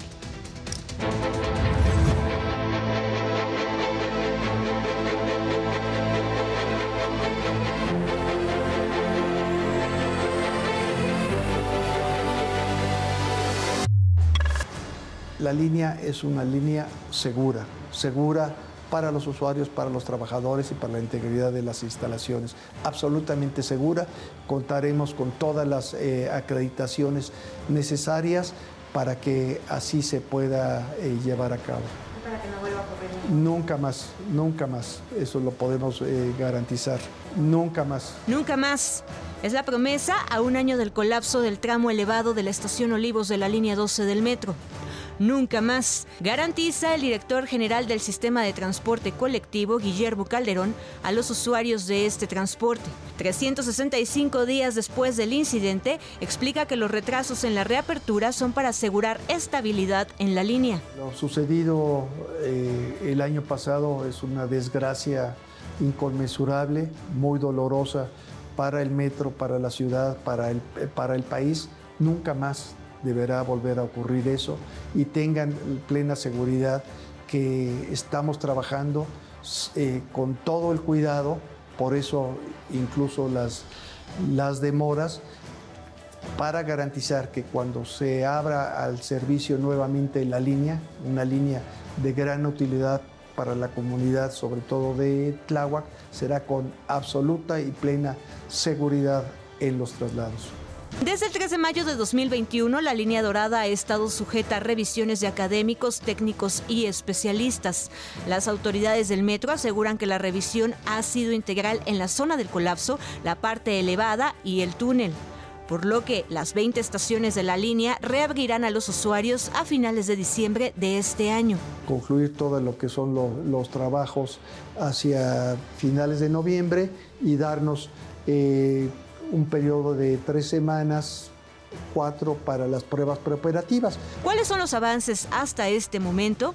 Según el director general del metro, en 11.9 kilómetros de túnel hay un avance del 100% en la primera fase del sellado de filtraciones, 40 canalizaciones concluidas, la obra civil de 5 cárcamos nuevos al 100%, pero aún falta revisar 10 cárcamos adicionales, la rehabilitación de rejillas en dos tramos, Insurgente Sur y Félix Cuevas e Insurgente Sur y Mixcuac. La principal intervención de esta zona es la sustitución de siete curvas desde el tramo de la estación Parque de los Venados hasta Atlalilco. La sustitución consiste en el retiro de todos estos elementos, el riel, el durmiente y el balasto que es esta piedra que tenemos en este momento, y se reemplazan por materiales de mayor resistencia. En el caso de la línea 12, aparte de las filtraciones y las eh, eh, que tienen por la estructura misma del, subsuelo, hay ingreso de agua externa, cuestiones que no se resolvieron eh, de- adecuadamente en el diseño original, por salidas de emergencia o por rejillas superficiales de la vialidad. La parte elevada, dirigida por la Secretaría de Obras de la Ciudad de México, concluyó con el anclaje para el encamisado de 152 columnas. Incluso el tramo espejo a la estación Olivos que existía en la estación Tezonco, dicen, se retiró. Tiene otra problemática, son 260 claros, es decir, marcos entre una trave y dos columnas, 260 eh, claros diferentes, la parte metálica, y eso, eso significa que hay que tener 260 proyectos geométricos específicos porque cambian las longitudes de las traves, la altura de las columnas, las interferencias que puede haber abajo de las claves, hay, en algunos hay vialidades. Sobre la reclasificación de los delitos de homicidio y lesiones culposas a dolosas que exigen los abogados y víctimas, al considerar que el siniestro pudo ser evitado por funcionarios, evitó dar comentarios al respecto. Y ante la exigencia de demoler el tramo elevado, respondió. No es necesario tirarla, la línea jugaba un papel y juega un papel muy importante, cerca de 400 mil eh, viajes eh, todos los días. Lo que sí es necesario es eh, modificar y reforzar lo que se identificó como una deficiencia original de diseño y construcción. Para me lo dijo Adela, Jessica Moguel, Heraldo Televisión. Vamos ahora a hacer una pausa, regresamos con mucho más aquí en Me lo dijo Adela esta mañana, no se vayan, volvemos.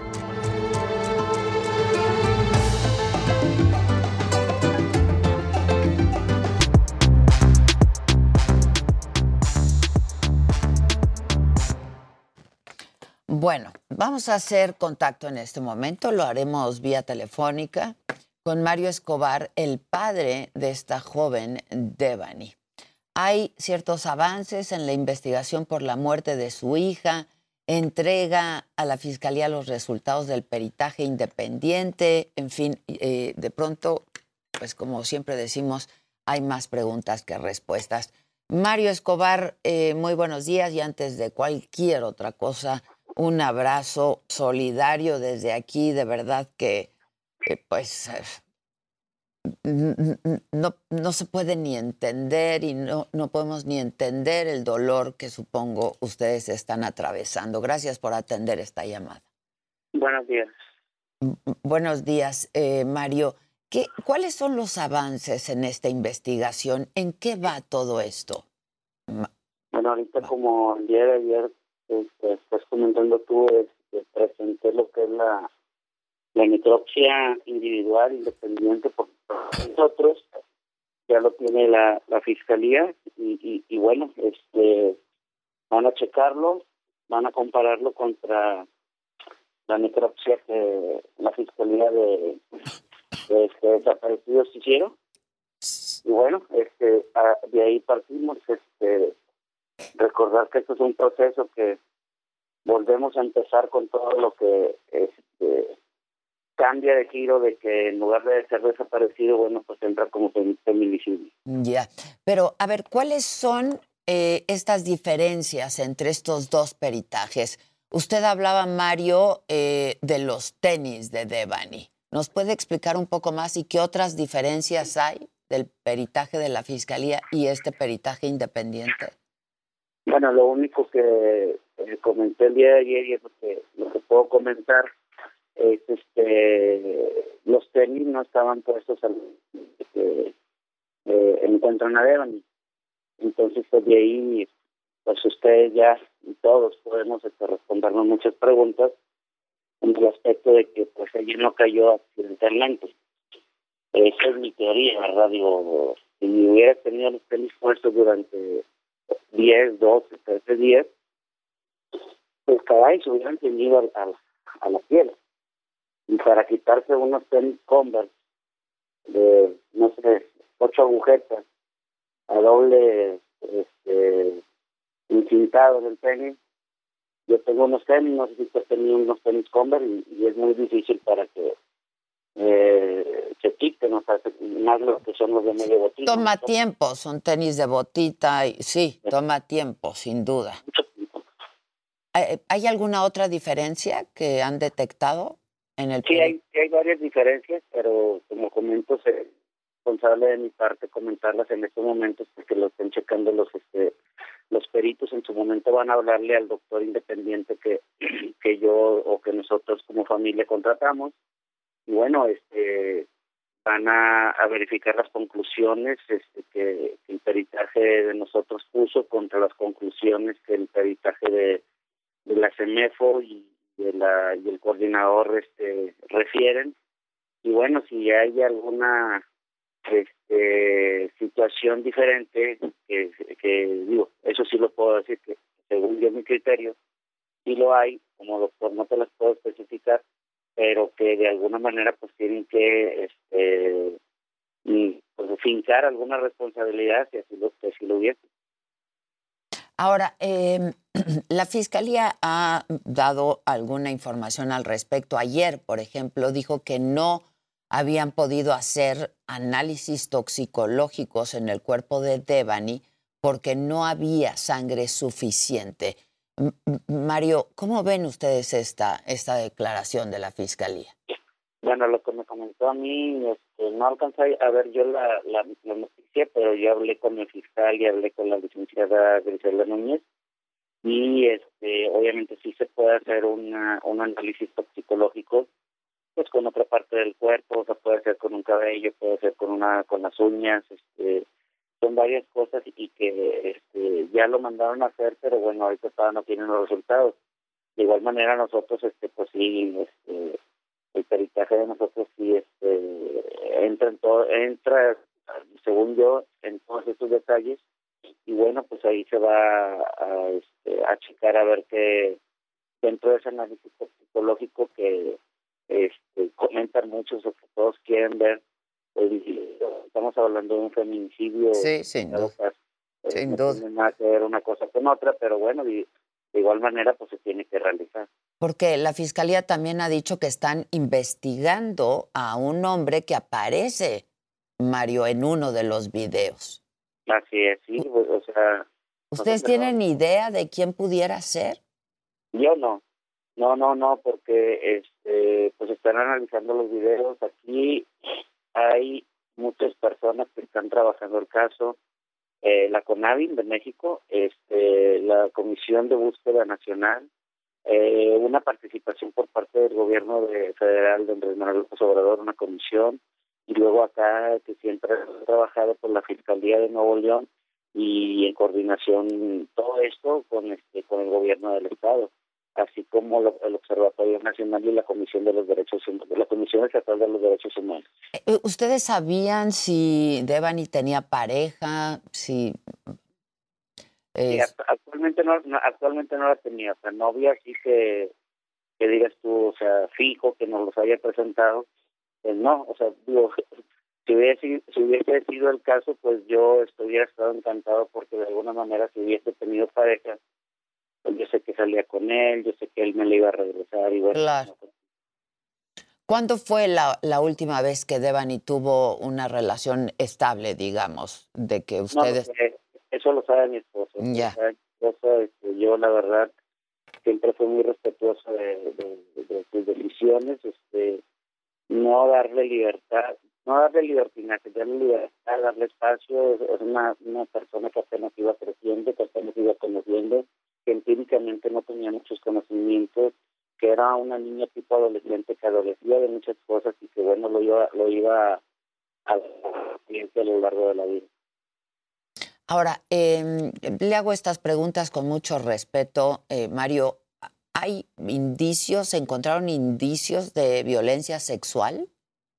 Me desconozco ahí, este, te digo, no puedo adelantar yo nada del peritaje, no puedo afirmar nada sin antes comprobarlo, sin antes este eh, que el doctor eh, lo exprese ante las autoridades, ante la fiscalía, y si así lo hubiese, pues este, el doctor lo va a tener que decir, y si no lo hubiese, bueno, pues el doctor también lo, va lo va a tener que comentar, porque acuérdate que todo, se- todo esto se hace ante peritaje.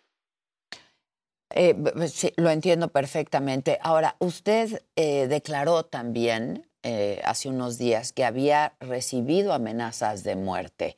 Eh, ¿qué- de, de qué se trató esto, Mario? De WhatsApp lo comenté y lo vuelvo a comentar por medio de WhatsApp porque, bueno, mi teléfono se hizo viral al momento de que lo suben a la, a la red, al internet, al, a, la- a los, a los grupos esos este, grandes que tienen muchos seguidores. este Entonces, pues sí, de alguna manera hay gente mala, gente buena, gente que juega y gente que no juega, ¿verdad? Entonces, este, sí, sí lo comenté, lo comenté en su momento. ¿Y usted ha- eh, ha- eh, tiene, ha recibido protección, seguridad, usted y su familia? Sí, por parte del gobernador este nos está mandando protección. Eh, te comento, digo, la protección, digo, pues es buena. No tengo miedo, no tengo miedo de nada.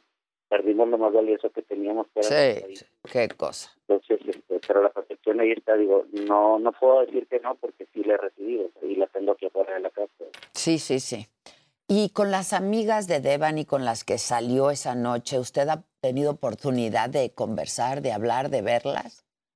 Platicamos en una ocasión en una entrevista este, informal dentro de la Fiscalía de, de, este, de desaparecidos. Y bueno, este, mi esposa, que es la que más las conoce, que yo nada más iba y la dejaba a mi hija a la, a la dirección de ella, este, pues es la que más platicó con ellas este, pues para poder entender qué fue lo que pasó. Ya. ¿Y su esposa qué le comenta sobre esto? No, bueno, digo, este, a lo mejor las niñas este, tienen miedo de, de decir alguna cosa que sí pasó. Nosotros exhortamos e invitamos a las niñas este, que, que digan que este, si, saben algo este, para aportar a la investigación, este, bueno, pues que lo digan. Y si no es así, bueno, pues este, que, que, que queden ellas, que Dios las bendiga, que les dé mucha vida. Y, y, este, pues yo no quisiera que este, sufrieran o que les pasara algo porque pues perder a un hijo es súper, súper, súper, súper fuerte. No hemos tenido duelo nosotros como, como, como esposos, este, como familia.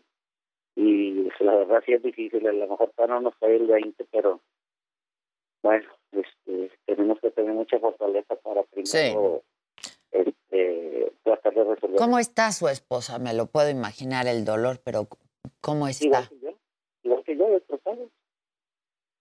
O sea, eso con una palabra te lo define todo, pero destrozado, su corazón y quedó en un tipo embolia, o sea, estamos embólicos de corazón, no sé si esa palabra existe, pero este, nuestro corazón se detuvo prácticamente.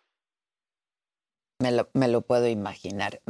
Eh, ¿Encontraron algo eh, en la bolsa de Devani? ¿Alguno, qué, qué, qué objetos encontraron ahí, Mario? No sé, no, no, lo han dicho, no sé si este, eh, todavía no, no, no lo dicen, lo, he comentado en varias ocasiones, la gente que comenta algo que se encontraron o no encontraron, bueno, no sé si ellos estuvieron presentes en la escena, si, son- si son fiscales, y ellos este, puedan determinar, bueno, pues que nos lo digan, digo, eh, sabes que tú que este, todo esto eh, está en cadena de custodia, Sí, y una cadena de custodia, si tú dices algo que está dentro del proceso, bueno, pues amerita la cárcel realmente. Ahora, este, pues finalmente le pregunto, Mario, ¿hay alguna línea de investigación que se esté fortaleciendo, digamos? No se cierra ninguna línea de investigación, se está empezando un proceso desde el principio, desde los videos que han sacado las diferentes televisoras, este, y bueno, de ahí lamentablemente este, nos estamos dando cuenta de muchas cosas que este, todo se está investigando y que lamentablemente, porque hasta ahorita sale todo eso? O sea, si mucha gente tenía los videos, ¿por qué hasta ahorita los sacó? O sea, ¿por qué no los sacó en su momento? No estuviéramos pasando por esto, este, fuéramos una familia normal y, y, y tuviéramos una crisis. Bueno, lo que se pide y se exige es justicia y saber en realidad qué fue lo que, lo que pasó, ¿no? Porque de pronto, eh, pues que hayan estado en el lugar mm, en cuatro ocasiones, que no hayan encontrado a Devani, pues la verdad es que, como yo decía al inicio, hay más preguntas que respuestas, ¿no? Sí, sí, sí, bueno, digo, ahí ya te das cuenta que eh, hipotéticamente, digo, hasta que no se demuestre lo contrario, nunca se ha visto que caiga en la, en la cisterna y nunca, este, nosotros estuvimos a espaldas de ahí, a espaldas de la barra donde está la cisterna, 15 días buscando a mi niña, 13 días para hacer eso, este, y nunca había hablado, tú sabes que aquí en, Nuevo León eh, llueve, hace frío, y son los calores de 45, 50 grados en la calle, y pues desde cuando hubiéramos este, tenido un olor fétido, este, para determinar este, que, que hubiese pasado algo cuando pasaron caninos, este, cuando gente estuvo ahí dentro del hotel, que les dio toda la, la oportunidad a, a, la gente especializada para verificar, y ahí te pones tú entre esas más preguntas que respuestas, pues sacas una respuesta que preguntas, ¿no? Pues sí. Este, usted ha dicho que su hija no pudo caer ahí sola, entonces esto ya se está investigando. Usted está pidiendo que se investigue como un feminicidio, Mario. Sí, así, así se está investigando. Así se está investigando como un feminicidio. Cuando hay una muerte este, por parte de una mujer, legalmente este, pasa feminicidio con perspectiva de género. Sí, sí. Así ya estamos viendo, esperando a que este proceso no debe de tardar mucho en, en, en cuanto a mi hipotética conocimiento, en cuanto a mis conocimientos muy vagos, a pasar a ser un feminicidio real. Pues yo desde aquí le mando, le mando un abrazo, como le decía, un abrazo bien solidario a nombre mío y de todo este equipo de trabajo. Pues la verdad, nuestro más sentido pésame, es una cosa terrible que ni usted ni nadie debería de estar atravesando. La verdad es que las mujeres por eso exigimos nuestros derechos, ¿no? La verdad, una jovencita con una vida por delante, una cosa terrible. No debe de pasar esto ni en Nuevo León, ni en, México, ni en el mundo. O sea, vamos a, centrar ese precedente y mi hija me dejó ese legado porque ella estaba estudiando Derecho y bueno, pues este pues lo vamos a tomar de mano y si de todo se resuelve, pues le voy a entregar su título a mi niña de, abogada porque pues prácticamente estoy aprendiendo de todo. Muchas gracias, Dios te bendiga y, este, y estamos a la verdad. Estemos en contacto y estaremos, por supuesto, siguiendo e insistiendo sobre eh, pues esta terrible evento de su hija. Le mando un abrazo desde aquí. Muchas gracias, Mario. Bueno, sí. Gracias, buen día. Hacemos una pausa, vuelve.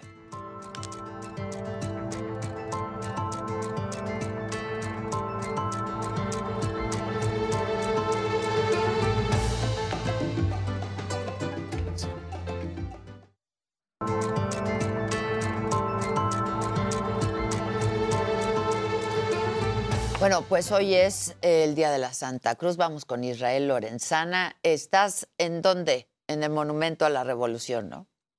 Adela, muchísimas gracias. Es la Avenida La Fragua, exactamente a un costado del Monumento a la Revolución.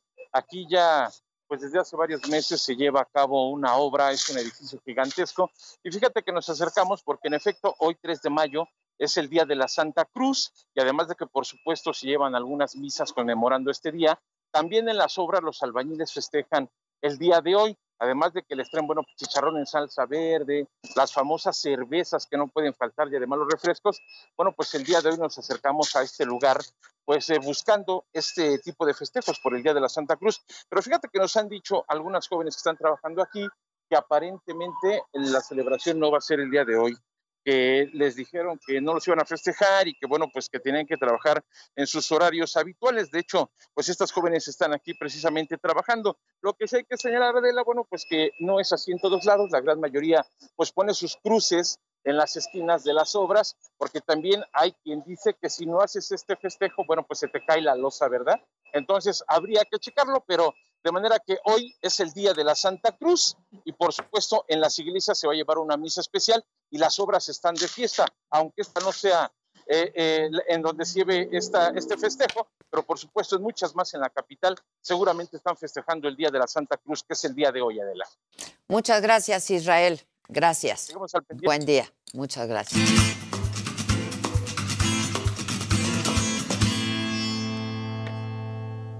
Mi queridísimo Gus. Adela, ¿cómo estás? Muy bien. ¿y Mira, tú? antes que nada te quiero dar este Ay, para tu oficina. Resulta que hace como un mes Te ayudo. vino Roberto Sánchez, bueno, vino en Zoom, porque todavía Sí, estamos en sí, esas sí, cosas me del- acuerdo. del COVID. Y entonces él es un ilustrador de moda, yo creo que de los mejores. Ay, qué Te- Ay, wow. Está padrísimo, Gus. ¿Estás para tu oficina? Muchísimas retrato. gracias. Estás Está toda en increíble. Entonces ahí lo hizo. Está muy Schiaparelli. Sí, está muy Schiaparelli. Muy. ¿Sí te gustó? Sí, está increíble. Muchísimas Entonces, ahora que Adela anda gracias. estrenando oficina, Estoy estrenando oficina, cuadros. que ¿Lo me están contando aquí que causó mucho morbo el día. Sí, sí, sí, sí. Todo el mundo quería de- entrar. lanzamiento. Y yo decía, pero como, ¿por qué? ¿No? Querían ver dónde trabaja Adela. Pues ahí trabaja. Gracias, gracias, Bueno, gracias. también gracias a. Roberto Sánchez. que Y gracias a Roberto, por todo su supuesto, talento. y además es buenazo el Roberto. Buenísimo. Buenísimo. Preciosa e igualita. Sí, muchas gracias. Bueno, Está pues, increíble. Ahora que ayer seguramente ustedes ya hablaron de esto, esto de la gala del Met, del Met Gala, Lo de todas esas comentamos. cosas, ¿no? Sí. Y ¿Quién fue tu favorita, Gus? Blake Lively. No. La mía sí. No, yo creo que sí está emocionante la cosa de la Kardashian mayor. Con Pero de las Kardashian Miley. menores, híjole, que ya no las dejen salir. porque Ni la Kendall Ay, Jenner no, te gustó. nosotros al contrario dijimos. La gorra de béisbol menores. fue de terror. Ah, eso sí no me gustó tanto. No, pero bueno, a- el- el- la cosa es que yo toda la vida dije que la red principal en México era Facebook. Tiene 93 millones de seguidores. Y to- todo el mundo, los mercados, así toda la gente de marketing dice que Instagram, wow, pero tiene nada más 32 millones. O sea, siempre me pareció irrelevante. Y esto fue, digamos que noviembre y diciembre. Pero en el último reporte que acaba de salir, resulta que para esta fecha, ahorita que ya estamos en mayo, TikTok tiene 42 millones de followers. Sí. Se le pasó encima, Instagram lo mató, lo dejó ahí roto en la carretera. O sea, y por supuesto Facebook a nadie le interesa ya. Y la gran diferencia es que TikTok está empezando a interesar a gente de todas las generaciones. No es un canal de bailes, o sea, hay todo tipo de contenido y en este todo tipo de contenido hay Empezó quizá, ¿no? Como Sí, un canal como de un canal de pero bailecitos. sí evolucionó. pero evolucionó de una manera súper fuerte. Ya yo estaba haciendo el otro día un estudio para un cliente y este cliente me decía, no, pues es que ahora sí ya llegó Shane y nos va a matar a todos. Y entonces me puse a investigar y resulta que Shane en México tiene como pues un número limitado de, de seguidores en TikTok. Y Manu Styling, que así se llama en el TikTok, Manu. Hola, ¿cómo resulta que tiene Mucho 23 gusto. millones. Entonces, esto ¡Qué es... Wow. Cosas raras que pasaron en la pandemia, la verdad. ¿Cómo fue? Pues fue muy interesante porque, bueno, para empezar, este, ¿cómo están? Emanuel Castillo, Emanuel mejor Castillo. conocido como Manu Styling en todas las redes. Y él genera contenido. Él habla de moda. Sí, sí, sí. Yo llevo, bueno, en el mundo de la moda llevo alrededor como 10, 11 años más o menos. Este, empecé también, bueno, primero abrí una agencia, después ya, este, cosas que pasan y terminé dando clases. Este, di clases durante 8 años en una escuela en Polanco, aparte de Pues, también... ¿cuántos años tienes? 36. ¡Te ves de 20! Pero se ve de 20. Muchas gracias. ¡Qué Es parte de estar en! TikTok, ¿eh? Sí, yo Que creo. tiene Una que hablar el lenguaje de los 20. Claro, no, es- yo creo que también ese fue el éxito de, de entrar a la generación Z, Porque muchas veces me dicen, ay, pues eres mi primo, eres mi hermano, ya sabes. Y yo, no, hombre, ya soy como tu tío. ya estamos del otro lado. Qué va, Sí, sí, sí. Pero la verdad es que de a, a partir de ahí vino pandemia, este, yo no me adapté como a dar clases en línea, porque yo soy muy interacción, la verdad. Yo para dar, para dar clases, yo soy como stand-up, ya sabes, yo soy feliz. Y esta pandemia no, no jalaba. Entonces, con el tiempo, eh, salí de dar clases, empecé a dar cursos, capacitaciones. Dije, pues, ¿por qué no hago en TikTok lo que me gusta, que es hablar? Y entonces empezamos a hablar. y salió perfecto. Y empezó a crecer muy rápido porque empezamos a hablar historia de la moda, este, todos los conceptos Ajá. que hay detrás, este, muchas cosas justo de las que platicamos Gus mucho tiempo también y por lo que somos fans mutuos. Sí, bueno, este, aquí Gus. Sí, sí, sí. Y, y como también cositas de, de- de- de- de moda, como este, ya sabes, estas platiquitas que se pueden dar como ya sabes para la eh, después de comer. Ajá, de ah, cómo se veía, eh, qué exacto. vestido traía. O los chiqueadores, ¿de dónde vienen? Ya sabes, ese Exacto, tipo de exacto. cosas. Y Manu de repente te explica qué es, por qué Rosalía trae tal cosa en su último video, de repente de dónde salió la influencia de la Virgen de la Asunción Sí, y de los sí. vestidos de 15 años. y básicamente tú cuentas todo lo que puede ser desde la moda popular hasta la alta moda, explicando. Es que lo padre de aquí, yo creo que, bueno, lo que siempre hemos platicado, la moda siempre ha sido como un conducto social. Yo siempre digo que la moda es un archivo histórico, que hay que saber leerlo, porque me dicen muchas veces, bueno, cuando vas a una cena junta, ¿por qué te tienes que poner traje? Le dije, no es traje a fuerza, a lo mejor un blazer, pero ¿por qué? Por el bagaje histórico que trae atrás, a nivel s- psicología de la imagen y del vestido. Todo lo que es geométrico genera más poder y autoridad que si te pones algo más redondito, algo de tela más como pachoncita, eso es más amable. Eh, esto también porque tiene que ver, tiene que ver desde atrás, o sea, desde que yo, este, el bello Brumel o Bob Brumel, desde por ahí fin- fin- finales de El bello Brumel fue el 1700. primero que introdujo la ropa masculina y un concepto nunca antes visto, que los hombres estuvieran bañados. Ajá. Sí, exacto. Así caladitos, ¿no? La ablución matutina, Sí, por es- amor pero a eso Dios. exactamente fue lo que él, él trajo. sí. Es la ablución matutina, claro. Y justo este aire de empezar a quitar toda esta onda de lo fastuoso del rococó y medio ñoño y medio, ya sabes, este, y de repente ya lo hace como mucho más limpio, más formal, más autoritario y la gente ve de repente lo que es, digo, no lo podemos llamar así porque no, pero es el minimalismo de ese entonces. Entonces la gente se saca de onda y pues eso genera justamente que evolucione el traje masculino. Entonces todo este bagaje que después va hacia el ejército, hacia este, pues, los soldados, la ropa utilitaria, hace que todo eso lo tengas en un blazer. Que es muy chistoso porque después hablamos mucho de, de moda masculina y este, el hombre le cuesta muchísimo este, adoptar. Ahora, hay que aclarar que tú hoy casi casi que vienes de civil. Sí. Porque normalmente. muy, muy. No, él es- tiene una cosa que solo es de él. Él ¿Qué es un prófugo, pero fue antes de que estuviera en tendencia, lo es ahorita y lo va a ser después de que esté en tendencia. Es un prófugo de los setentas.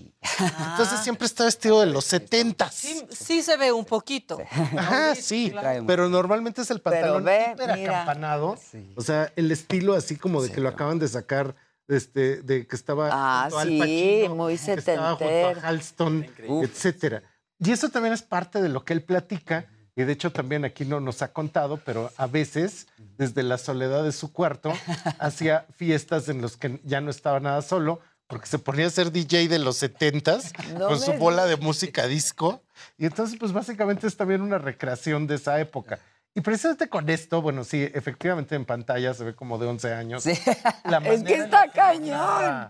Es súper divertida, la manera en la que lo editas también es muy divertida. muchas gracias. Y ¿Empezaste a hacerlo tú solo? Sí, fíjate que empecé yo creo que un año antes de pandemia y haciendo cositas justo de la generación Z, que sí el challenge de ropa. Y después de ver que tu closet quedaba y tu cuarto, sí dije, qué flojera. Híjole, es súper complicado. Este, ya después empecé ahí a picarle y ya cuando empezó pandemia dije, pues ya, vamos a meterle bien. Y sí, salió solito.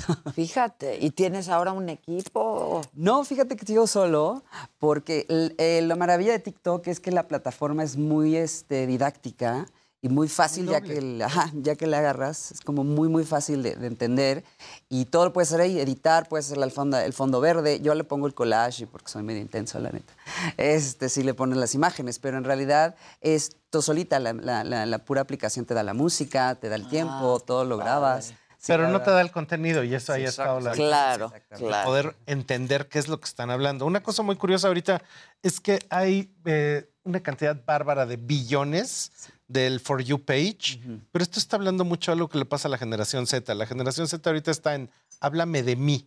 de lo que me interesa a mí.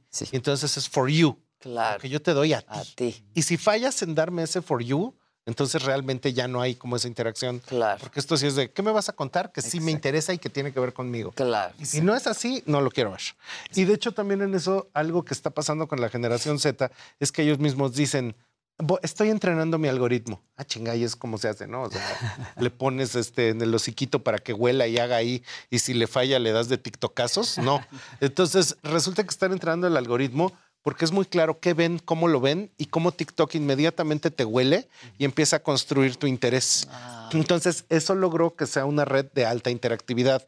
O sea, probablemente la red, no, por supuesto que no por menospreciar, pero es, tú tienes canal de YouTube, tú tienes Instagram, tú tienes Facebook, en todos estás generando contenido, pero en donde tienes el mayor rapport, o sea, donde tienes el mayor aplauso es en TikTok porque está hecho el algoritmo para que sí te vean, para que sí lo compartan y para que además lo vean no una, sino diez veces, porque cuando ven algo que les gusta, otra vez y otra vez y otra vez. Ah. Y entonces eso se va sumando. Y de hecho, pues tienes 23 millones de... Sí, es interesante porque, por ejemplo, en seguidores estamos casi al millón, estamos en, mil, en 956 ahorita.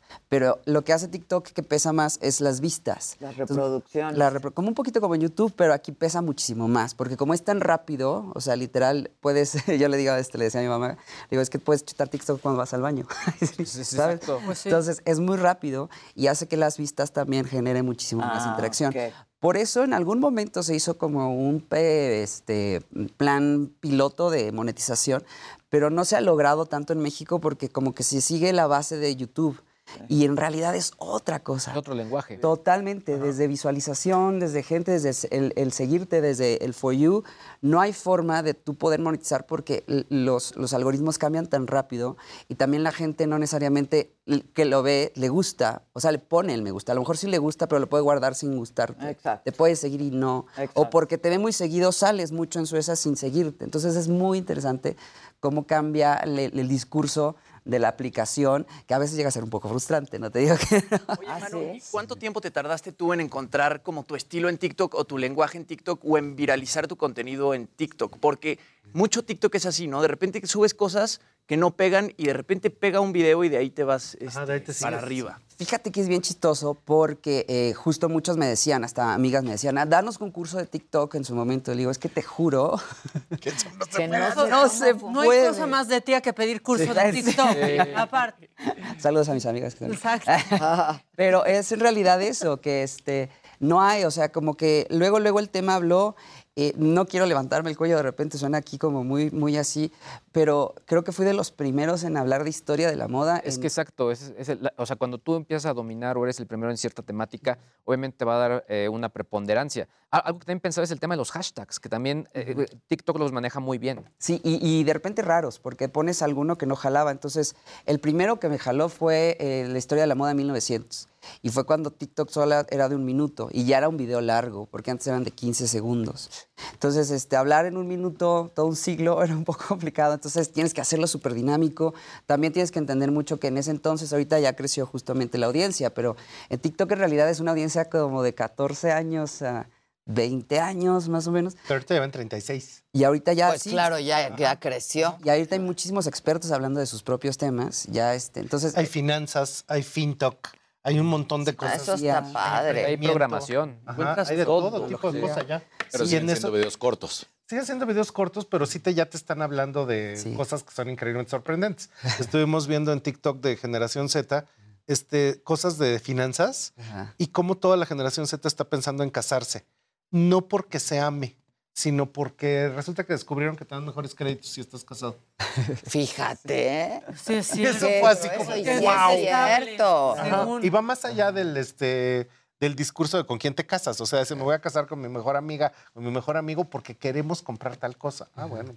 Sí, sí, sí. No, y de hecho, eh, eh, una como pelea chistosa justamente ha sido con la generación Z, porque mucha de esta generación eh, este, es la inmediatez y creo que TikTok es parte de esta inmediatez. Entonces lo que buscan es, por ejemplo, series ya no tienen pausas, las ven todo de un jalón. Películas, ya se esperan a que esté en la producción. Ya, o sea, esto de repente En sí la plataforma. Total. Entonces, aquí de repente darles esta información cortita hace que les ayude, porque muchas veces No sé, y me ha pasado con alumnos que hacen editorial, maquillaje o styling o moda. Le dicen el rococó. Se meten a Pinterest, sale rococó y sale una editorial de los 60 rococó, una editorial de rococó real, una ilustración. Y entonces hacen una revoltura y terminas teniendo chile, mole y pozole. Y justo lo que pasó en la Met Gala, ¿verdad? Este, Chile, mole y pozole. y, y es eso, porque de repente es como, no, o sea, hay ciertas cosas que pasaron. La moda no nada más es porque fue así, sino eh, movimientos sociales y revoluciones sucedieron para que pudiéramos evolucionar la moda como fue sucediendo. El rococó al regencia, pues justamente fue toda la caída de este, pues, eh, María Antonieta, los Luises, etcétera, y cómo todo esto tuvo que evolucionar para negar esa parte de la historia. Y entonces viene esta Y algo curioso que hacemos tú y yo en, en la competencia. ¿Fue tu alumno? No, no, nos conocimos. Yo sé, creo que los dos nos conocimos en redes. Exacto. ¿A poco? ¿Y tú estudiaste? Haciendo algo en paralelo. Yo estudié moda en la Náhuac del Norte, ya, ya tiene rato.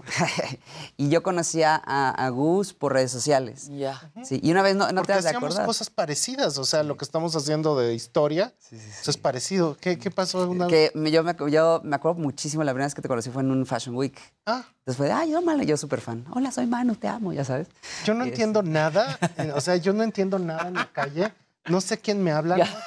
No, no, te entiendo, te creo, te creo. No, pero me dice, Yo voy como gracias. Miranda Priestley así de quién es, quién es. Exacto, que te tienen que decir, pero Yo no sé nada, no.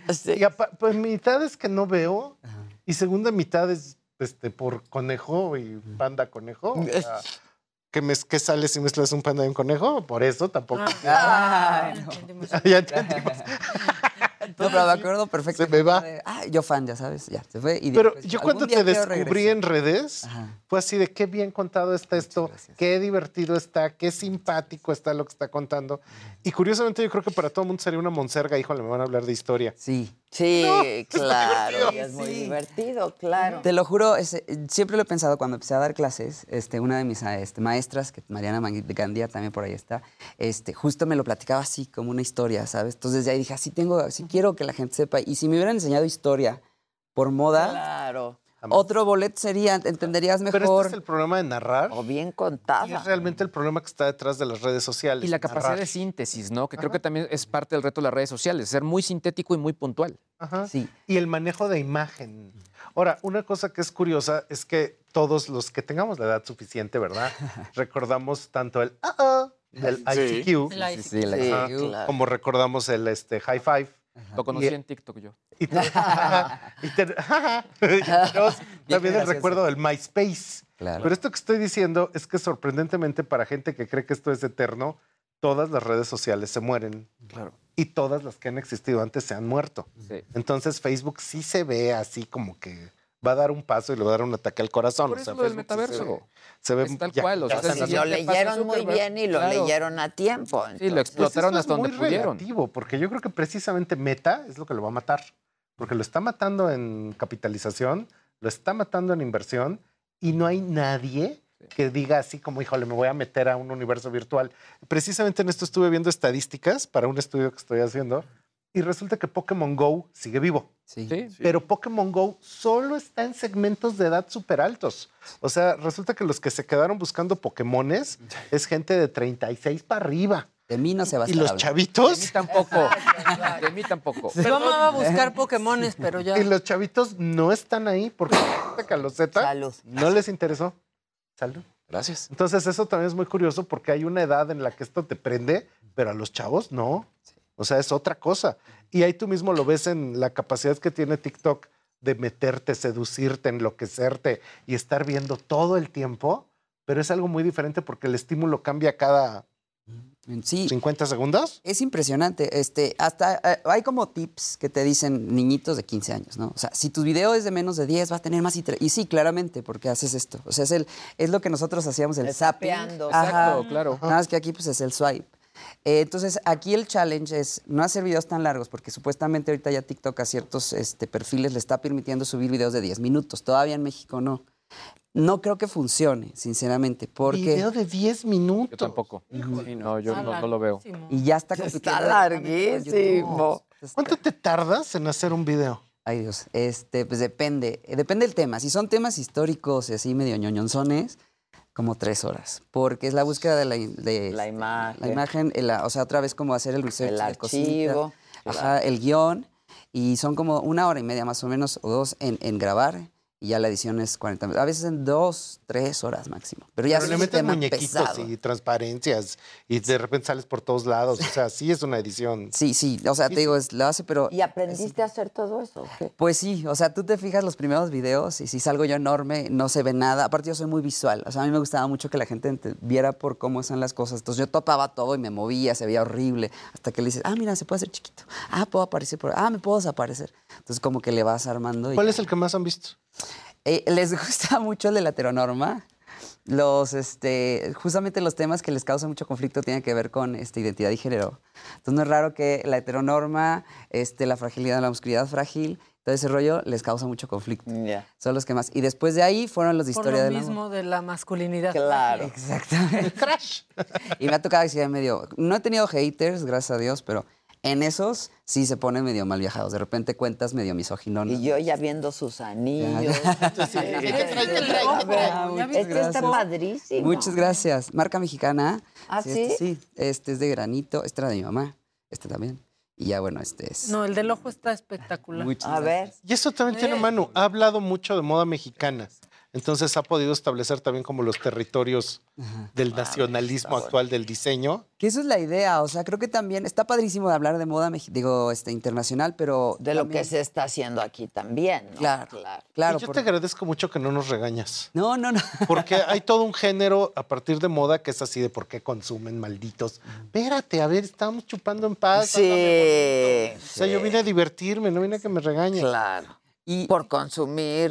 Pero no me estén regañando. no Sí. estoy haciendo Sí, ese tono como del maestro Sí, somos- regañón. Sí, hay un tono de regañón. Somos unos no. consumistas, pues ni modo. Pues, humildemente. lo Claro. alcanza, ¿no? No, y lo que hago también, o sea, aparte como un poquito, ese sí le podemos llamar estrategia, es que dejo abiertos los temas. Entonces, porque yo, yo sé que yo no soy ni el epítome ni lo voy a hacer de lo que es la sabiduría de la historia, o sea, no, y ni pretendo, o sea, está cool, pero es como, bueno, esto dice esta bibliografía, pero hay otra, ¿sabes? O sea, y está esto, y, y habla un tema, háblalo, haz un TikTok. Pues no, también quiero que lo investiguen, ¿sabes? O sea, como que... Ah, ya, mucho- ya, ya, ya, claro. y de repente hay errores que hago a propósito para que entonces es como, ay, eso no es cierto. Ah, ya vi por qué. Entonces como que generas la interacción. Ah, sí. Y también hay Y gente... la discusión, y claro, Porque claro. también es muy claro. divertido que hay gente que quiere un diplomado de tres años en un minuto, ¿sabes? Entonces, Sí, claro, está como muy abarcar tres siglos está medio cañón. ¿no? Un señor que era el que hizo esta novela que se llama Under the Stars, que no me acuerdo cómo se llama, Green, creo, Jonathan Green, creo que si no estoy loco, daba clases en Harvard y le chocó dar clases porque, o sea, la burocracia y demás. Entonces se puso a dar clases en YouTube. Y dando clases en YouTube hizo tal negocio que empezó a escribir novelas, que hizo tal negocio, que las empezó a llevar a películas, que hizo tal negocio, Wow. hizo un festival que se llama Bitcoin, donde juntan a los banqueros con los niños que vienen a, que tienen un canal de cómo este, peinar perros, ¿haz de Ajá, cuenta? En la ajá. India. Entonces, ¿cuánto necesitas? Un millón de dólares para que tu canal crezca y pum. se- ¿A dónde? ¿Y solo a niños? No, bueno, a todo mundo, a todo. ¿Dónde hay que ir? No, pues apunta uno. Van a venir a México y ya no salió. Pero esto es bien curioso porque es la evolución de la docencia. O sea, en un mundo Sí, donde ser maestro cada día yo creo que está más difícil porque nomás ya dijiste este verde y ya te cancelaron, este sí, sí, sí, ya sí, no puedes revisar por el acordeón porque ya es acoso, este es- o sea, ya no puedes decir a los niños me caes gordo porque ya también ya fue Ajá. contra sus derechos, etcétera. Ya fue Discriminación. etc. Pues uno puede ser maestro digital Exacto. y el pizarrón es el pixel. ¿no? Claro. Y entonces uno le cambia. Y aparte como tener esta mentalidad, yo siempre les digo, no puedes juzgar el pasado con los ojos del presente. Porque todo Porque estaría todo es un contexto, claro. todo estaría canceladísimo. o sea, Claro. Entonces, pues sí, o sea, eh, Martin Luther King, pues sí, logró todo lo que logró, pero porque antes hubo un pasado que hizo discriminación y esclavitud y el porqué. El movimiento LGBTQ, ¿no? También, este, que se da desde Stonewall, todo ese rollo. Bueno, entonces está muy padre, qué padre Marsha P. Johnson, qué padre este, una chica negra, pobre, este, trans, que logró hacer lo que logró hacer. Pero ¿cómo lo llevas a México? México, ¿qué Ajá. historia LGBTQ tiene? ¿Desde Y cuándo? tampoco nos podemos comprar historias ajenas. No. ¿no? Exacto, Que se eso es que lo que. Porque otra vez es un contexto diferente y una circunstancia En diferente. los últimos años, Manu ha estado organizando eventos de moda grandes, Poliforum Cultural Siqueiros, de Desierto de los Leones, fiestas específicas, proyectos de promoción de la moda. Entonces, no es nada más de que sea, perdón, ¿eh? no. no. es un loco hablando en el celular. O sea, es alguien que se ha convertido en un motor de toda una serie de iniciativas, has estado en editorial, en revistas. ¿Qué estás haciendo? ¿Por qué es todo eso?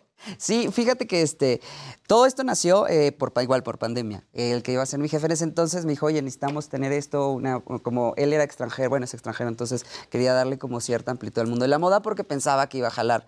Ya cuando se metió dijo, híjole, no pensé que fuera a estar tan, tan pesado este business.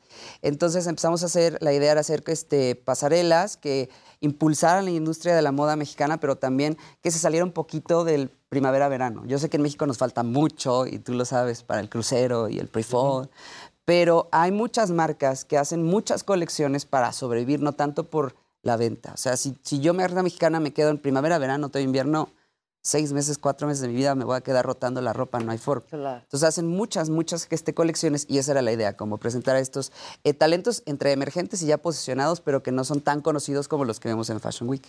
Entonces de ahí salió este Poliforum Musiqueros y de ahí salió también O sea, es Ofrenda. más de diseñadores emergentes, digamos. Ajá, emergentes y algo- fue un evento gigante, o sea, era todo el, el, el- ¿qué es esto? Como el jardín del Poliforum Cultural Siqueiros, con plataformas, pasarelas, cientos de modelos, padre. cientos de personas. Fue un evento eh, que en teoría en nuestra cabeza eran 150 personas y terminaron siendo 400 personas Uy. invitadas.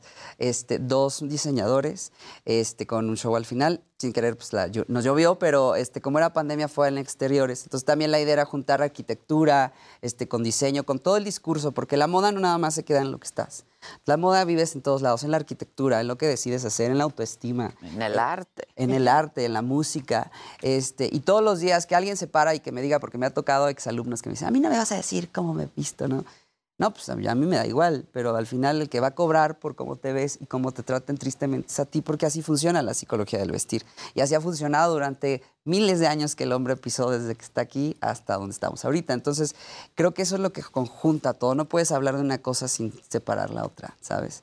Y de ahí justo salió el que tengamos estos venues. De ahí salió también Ofrenda, que fue el Día de Muertos del año pasado, en donde En fue el, el, ¿Cómo se llama? el La- Desierto de los Leones. el desierto de los leones. Entonces es- ahí en todo el edificio tenían una, wow. pero una muy fuerte de maquillaje, este, calacas, catrinas, etcétera, hecho con moda mexicana. Uy, qué padre. Muy impresionante. Sí, sí. Sí, la verdad fue muy, muy estresante, la verdad. Pues sí. Si no tenía canas ahí me salieron. ¿Qué va? ¿Y ahora qué sigue? ¿Qué vas a hacer? Ahorita justo, este, después de esto, eh, estamos viendo todavía la posibilidad de hacer este, plataformas de moda y pasarelas independiente, ya no con esta agencia en específico. Eh, ahorita estoy mucho TikTok, me es chistoso porque dice, ¿cómo monetizas? Monetizo porque han llegado las marcas y ahorita estoy haciendo muchas capacitaciones, que es lo que más me gusta. Capacitaciones de marcas, pláticas de tendencias, este, pláticas a escuelas, eh, de repente hay alguno que otro curso. Creo que ahorita los cursos estoy un poco ciscado por la pandemia. Tantos años dando clase como que... Poco a poquito. Sí, sí, sí. Ay, pero en- con una ya le agarras. No, es Sí, sí, una sí, sí. clase ya ¿Qué otra les dices vez. a la chamacada que te pregunta, oye, Manu, ¿y yo cómo entro? Porque te han de preguntar Sí, mucho. Es la de siempre. Sí, sí, Ajá. sí. O sea, muchas veces cuando sí tengo cursos les platico, pero otras me dicen, oye, ¿dónde doy clase? ¿O dónde te veo? ¿O dónde tal? Entonces sí, este, sí hay un mercado grande. ¿Y a qué marcas estás? ¿Con qué marcas trabajas? He trabajado con Michael Kors, este, Palacio de Hierro, este, Ben Sherman, Karen Millen, Halson Heritage, Farfetch. Este, ahorita hice también con Warner Brothers, con Luxótica. Farfetch. Farfetch, oye, Farfetch. ya... eh, Se lleva nuestras Farfetch. ginebras. O sea, ¿No ¿Tienes en Ahorita no, pero sí tuve. ¿Y por qué ya no? Pues por temporada. ¡Ay, Dejo no! la quincena. ¡Por favor! Esta tienda de raya. Farfetch hasta los tengo en WhatsApp. vida, ¿eh? Sinceramente, qué gano con mentirte. No, la verdad sí, ¿eh? yo he visto de pronto, justo hace unos días le decía, tiendas aquí y comparo con Farfetch y hay hasta 8 mil pesos menos, 9 mil Sí, pesos y es menos. una lana, es un 20%. Pues es otra un 30, prenda. Es otra prenda, Y a veces claro. sí tiene su bonito código de mano. Este sí les pagan 10. Y yo todavía más Uy, bajo aún, comprar en las rebajas que llevan el 50 más el 20. Está brutal, cañón. Y luego ya no te cobran el envío. ahí sí los descuentos son descuentos. Y últimamente que he estado engordando mucho, este, bajan mucho los XL y los XXL, entonces estoy recontento. No, no, pero no eres XXL. Sí, porque hay cosas europeas que vienen Eso así. sí, muy, muy. Y entonces yo me compro el XXL y bien. Claro. Y hablando justo de XXX que a Japón, ahorita todo esto de AliExpress y Shein o Sh- Shein o whatever. Shein, dicen que se dice Shein. Shein. Sí, sí. Este, es otro tema que les encanta en TikTok. La ropa de paca, el fast fashion y lo barato. Y... El fast fashion. Que sale caro. Sí, sí, sí. No, ahorita es una excitación la ropa de paca. La generación Z se les agradece, qué bueno que estén haciendo ese, ese tema, pero lo toman como la solución y es un 5% Ajá. de lo que es... Pues no, es imposible im- este, competir contra el mundo de la producción en masa, ¿no? Sí. Pero está padre, o sea, es- creo que es un tema interesante, dónde viene, a dónde va, que si mucha ropa es de muertos, eso les da mucha risa cuando les digo, es que hay ropa que viene de, de cadáveres. No, y se trauman. Y sabes, le digo, bueno, Qué padre. ¡Ay, qué bonito! Padre. Pero es, que, es que es de José Chalayán en su Exacto. Sí, claro. Claro. Pues, Sí, pero es que la ropa de paca justo es o es robada, o es de doble uso, o es vintage, o es donada. Bueno, pues ahora di, ¿cuáles son todas tus Tus redes. Todas sí, mis redes. para seguirte. Estoy como Manu Styling en Instagram y en YouTube y en TikTok como Manu Styling 1. Dicen, ¿por qué el 1? Porque el otro, la primera, me la cancelaron. ¿Qué hiciste? Puse, estaba hablando de los 90 y de la época del sexo vende. Entonces, de todos los pósters de Tom Ford, de Gucci, etcétera. Y cancelación inmediata. Cancelación. Ay, ya, qué lata. Qué lata, qué molesto. ¿Cuál es tu marca favorita? ¿Tienes? Sí, Tom Ford, me encanta. Eh, sí. Sí, pues eso. Pues sí. ¿Tú? Setentero. ¿Yo? Híjole, pues a mí me gustan mucho las deportivas Nike y todas esas. Siempre me gustan mucho. Y como saben, siempre traigo mi chamarra deportiva Claro. de la claro. temporada hasta que se cae. De viejita. O se para sola. O se para. O se para sola. También, Dubino. El setentero, claramente. Pues sí, muy setentero, en todo el estilo. Entonces síganlo, les aseguro que se van a divertir mucho. Descubran en TikTok todo el panorama que hay de cosas que uno no se imagina. O sea, realmente en TikTok yo mismo ahorita estoy aprendiendo. Dude, están dando desde consejos de Photoshop hasta Sí. consejos de cómo ahorrar, invertir, este, cómo depilarte, este, Hasta o sea, cocinar. cualquier cosa que se te ocurra ya está en TikTok. Que eso fue el momento en el que tuvo éxito el Face.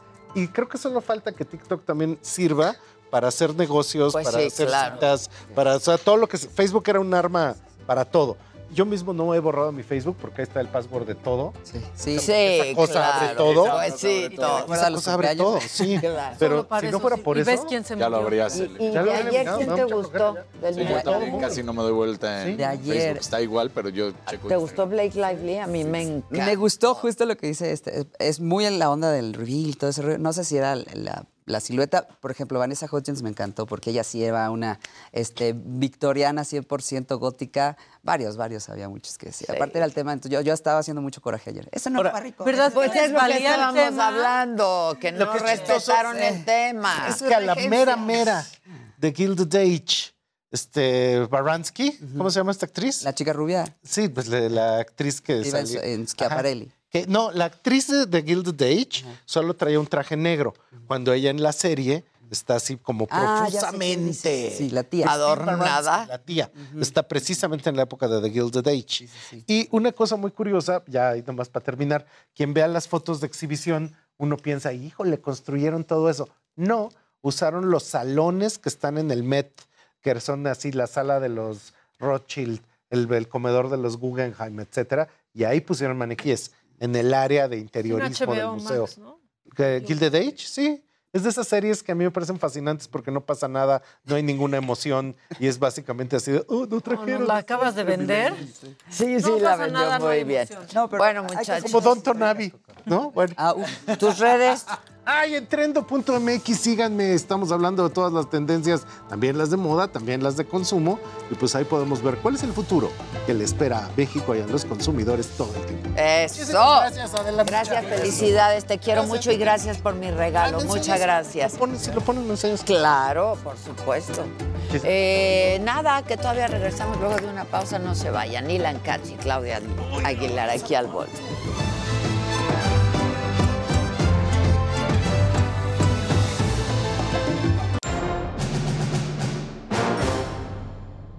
Bueno, ya estamos de regreso y estábamos platicando, ya estábamos este, en Agitados.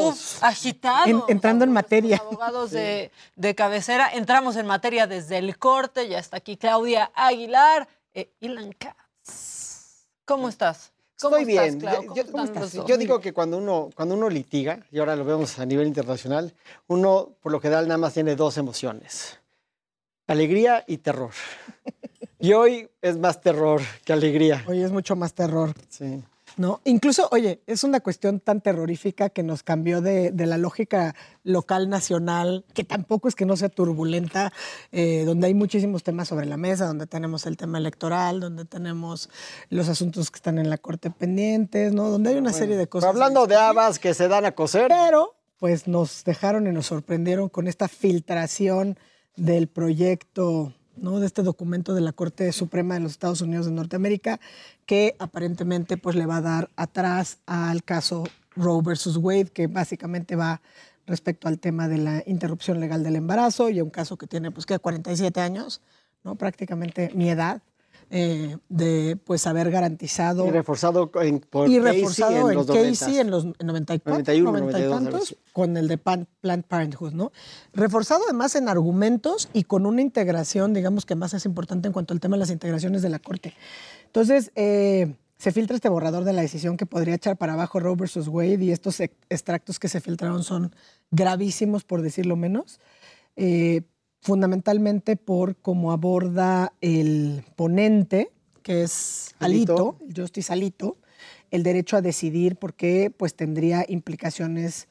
Se dice en toda la región, ¿no? Pensamos primero en los en todo Estados Unidos y bueno, pues luego habría que contrastar esto. Eh, había, hay críticos quienes dicen que con una decisión así, donde pues básicamente lo que se haría es pensar que el aborto es ilegal en Estados Unidos, se sumaría a 25 países, ninguno de los cuales serían el de la Unión Europea, desde luego, ni siquiera el caso mexicano o argentino o colombiano, que son los que en la región han avanzado en cómo se, se- se aborda desde el, desde el Tribunal Constitucional el tema de la justicia sexual y reproductiva y la interrupción legal del embarazo, pero más bien se citan Andorra, Haití, Egipto, El Salvador, Nicaragua, digamos, países donde tienen estas políticas absolutamente restrictivas y criminalizantes respecto al derecho a decidir de las personas, ¿no?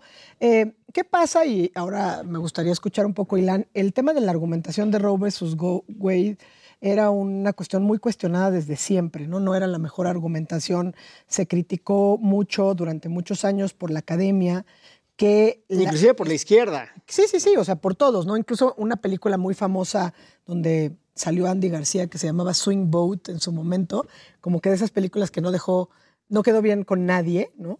Eh, aquí, pues, la crítica básica era que se basara en el derecho a la privacidad y no en un derecho a la igualdad.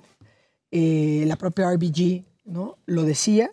Y bueno, pues al final del día, con esa argumentación o con esa deficiente argumentación, sí había garantizado el derecho a decidir por décadas, ¿no? Casi 50 años en los Estados Unidos de Norteamérica.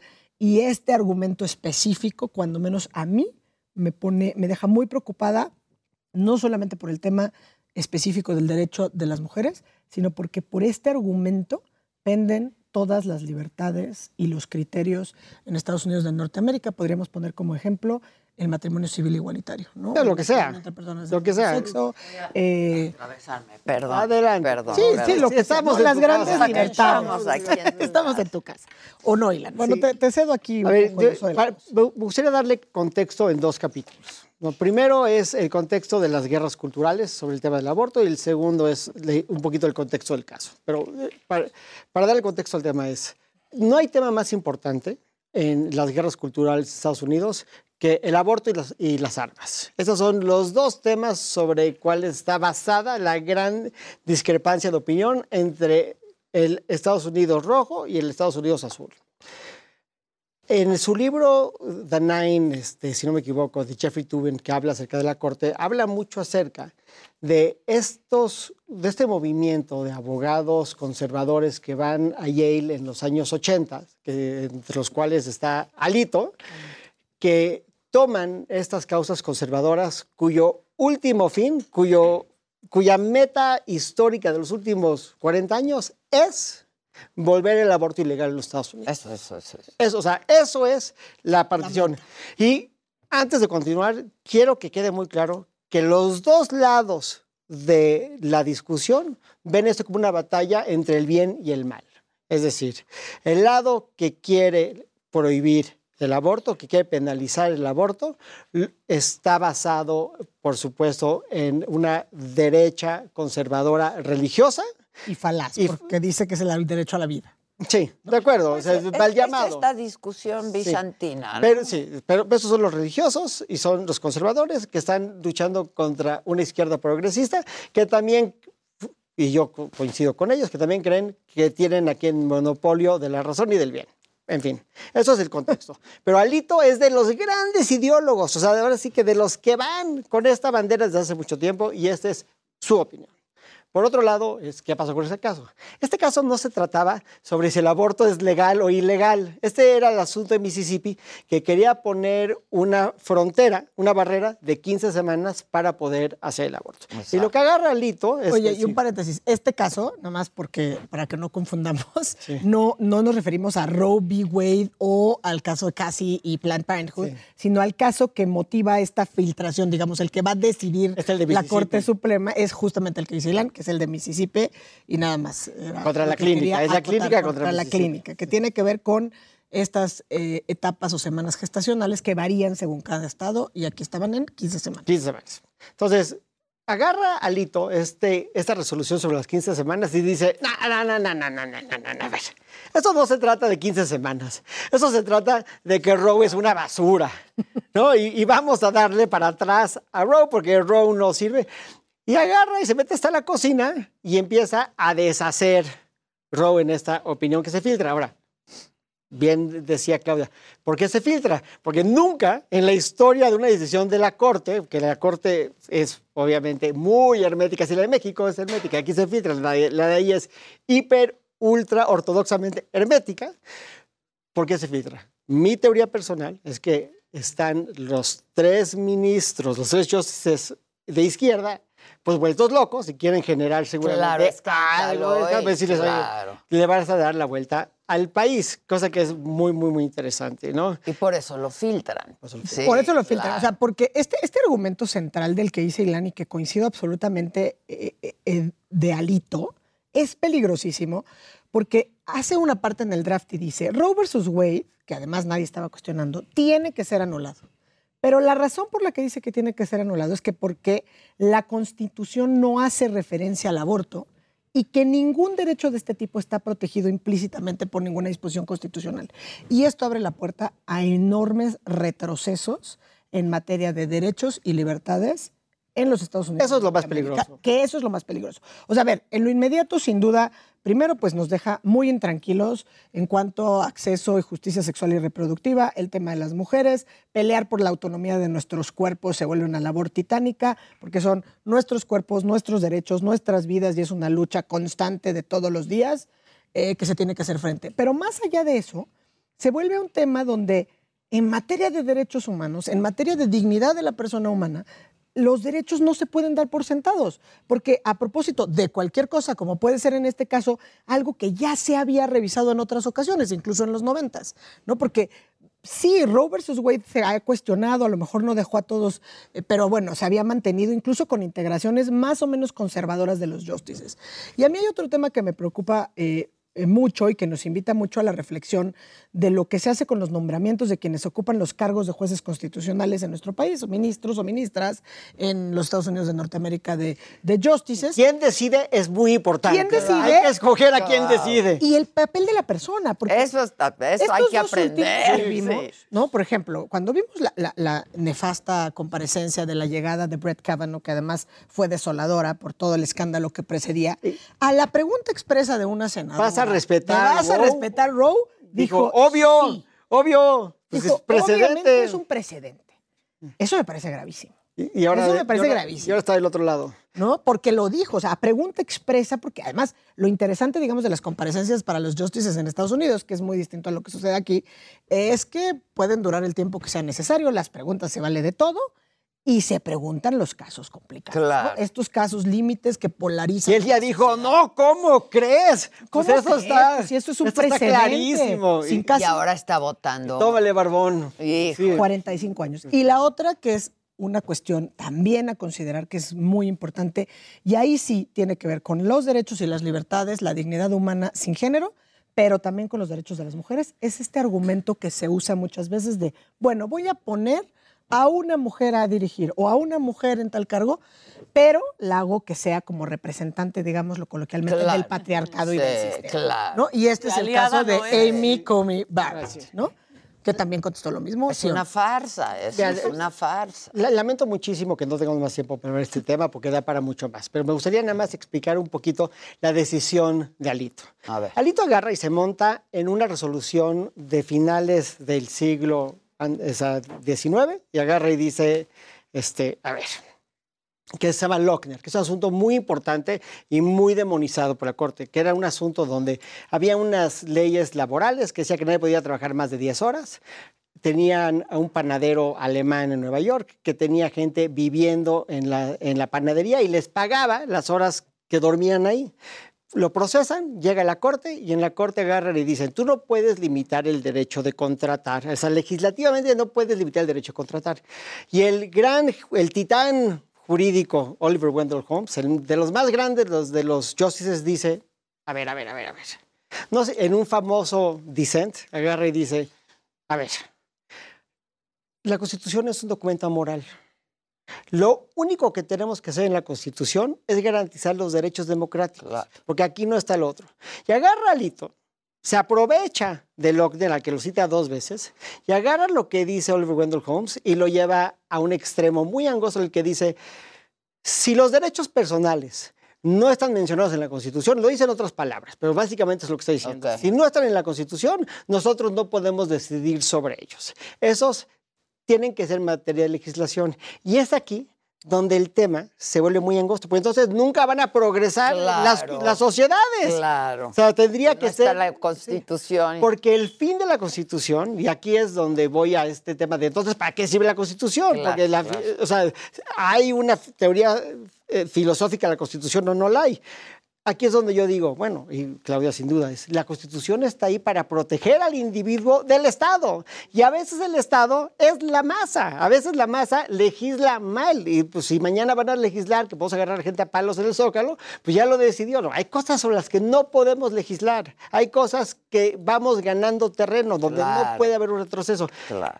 Y lo más peligroso de todo es que Alito, que yo creo que de forma muy inteligente, muy perversa, agarra argumentos que la izquierda ha hecho valer do- cuando le conviene para darle en la torre en este momento a los derechos de la mujer para decidir sobre su cuerpo. Sí, o sea, a ver, yo, yo creo que en temas de teoría constitucional, Alito sin duda sigue, por ejemplo, perfiles ultraconservadores como el que tenía el Scalia. Justice Scalia, que sigue Es teorías, igual que digamos, ¿no? Eh, originalistas de la Constitución, casi casi que ahí está lo que dijeron los padres fundadores de la nación y no puede evolucionar conforme lo hace la realidad, cosa que también académicamente, bueno, pues se sigue debatiendo hasta nuestros días y hay quienes, pues la Constitución es una Constitución viviente que se tiene que interpretar con las generaciones, con las realidades, ¿no? Donde se, digamos, podíamos adscribir a alguien como la Justice Ruth Bader Ginsburg. Pero sin duda, el solo proyecto, dictamen, borrador, file que se filtró es o sugiere que habría o podría darse la posibilidad no solamente de esta restricción a la esfera de los derechos de las mujeres, sino un cambio radical en la manera en que se vienen entendiendo los derechos y las libertades en la sociedad norteamericana. Es el tejido del alma de la Porque sobre nación. eso se construye. O sea, yo creo que Ilan hizo una punta muy importante a decir, hay dos temas, ¿no? Quizá el derecho a la vida, eh, con el discusión o el falso debate que tiene que ver más bien con el aborto, el, el pro-choice, o sea, yo elijo qué hacer con mi cuerpo y mis decisiones, y bueno, pues el- el- el- los antiderechos, ¿no? Que son aquellos que pretenden penalizar el aborto. Y el otro gran tema que es el de las armas, y viene esta parte de vamos a re- re- regular. Yo siempre digo, ¿no? perdón que te interrumpa, yo siempre digo que es increíble que es el mismo grupo el que está a favor de la pena de muerte, está en contra del aborto. Digo, para Es ti, que claro, todo está en el timing. ¿dónde está la vida? digo, ¿Dónde está la vida? Todo está en el timing. Lo importante es cuándo lo matan. Pero lo malo es ¿Ya cuando- nacido o qué? Hagan lo que quieran. Claro. Y ese es el gran problema, porque además, eh, como decías hace un rato, o sea, el- sí se vuelve también un- una discusión política importante, una discusión que seguramente con miras a noviembre, procesos electorales en Estados Unidos, eh, agenda de los demócratas que seguramente pues, que estaban un poco contra el suelo, a lo mejor pueden poner sobre la mesa una legislación a nivel federal que regule y garantice esto y ponga por la ley. Pero bueno, al final del día, pues son argumentos contramayoritarios el tema de los derechos. Entonces, no está en riesgo a lo mejor las libertades en California o en Nueva York, pero sin embargo en el grueso, en el centro de los Estados Unidos. Pero no es una locura pensar que en el 2024 tengan un Deja. presidente republicano y una mayoría republicano y se legisle sobre el aborto y se acabó. Ya no hay aborto en los Estados Unidos. Pero no nada más no hay aborto, o sea, porque este argumento de estos derechos que se, como, Ahora, es el- ¿qué? el perdón, pero tenemos dos minutos. ¿Qué sigue en el proceso? ¿Qué va a pasar? Se filtra este asunto que es un draft o es un borrador y lo que dicen es que el borrador estaba listo desde más o menos febrero, que se filtró ahora, que a lo mejor ahí sí vienen las teorías de la conspiración del por qué en este momento. Se va a votar en junio y tendríamos que esperar. Ahora, ahí sí hay más especulación. Oye, ¿qué es previsible que haga la Corte? Pues normalmente cuando hay este como ya intento de votación está muy claro, porque más son seis a, seis a tres. Bueno, oye, porque Está, dicen que Roberts está... Porque dicen que Roberts está. Pero aún así, jalando a Roberts, te sigue faltando un voto para conservar, ¿no? Entonces, es por primera vez, yo creo que en los últimos casos, es, podemos decir que verdaderamente no solamente Roe v. Wade pende de un hilo, sino el acceso a la justicia sexual y reproductiva, a los derechos de las mujeres. La marea va de retache, va a haber un retroceso, hay un, sin hay duda. un retroceso sin duda, que además ya no se compadece con lo que está pasando en Latinoamérica, ¿no? Porque Claro, pues, México está al revés. Está Argentina, México, Colombia, vamos en Chile, ¿no? En esta, en esta, pues esta marea Chile, verde, o sea. incluso a nivel en México a nivel estatal. Y bueno, pues esto sin duda es un terrible retroceso, a mí me parece, en todas las libertades. De verdad, las, la comunidad LGBT, las mujeres, eh, todas las minorías étnicas, raciales, ¿no? Siguen La resolución le pone un pie en la puerta a todo lo que entendemos como un avance progresivo social en los Estados Unidos, porque lo que dice es, pues señor, si no está en el documento, que No se existe. legisle. Claro. Si no está en el documento, que no existe. Y si, que se legisle, y ahí sí, pues quien lo va a legislar, lo van a legislar las mayorías, y eso me parece que es sumamente grave. Sí, está, está grave. Pues gracias, muchachos. Día triste. Ilan Katz, Claudia Aguilar, muchas gracias. Maca, gracias a todo el equipo, muchísimas gracias. Sobre todo a ustedes por su atención y compañía. Yo los espero esta noche, 8 de la noche, en La Saga, nuestra plataforma de YouTube. Y por supuesto, mañana a las 9 de la mañana por este mismo canal. Gracias y hasta entonces.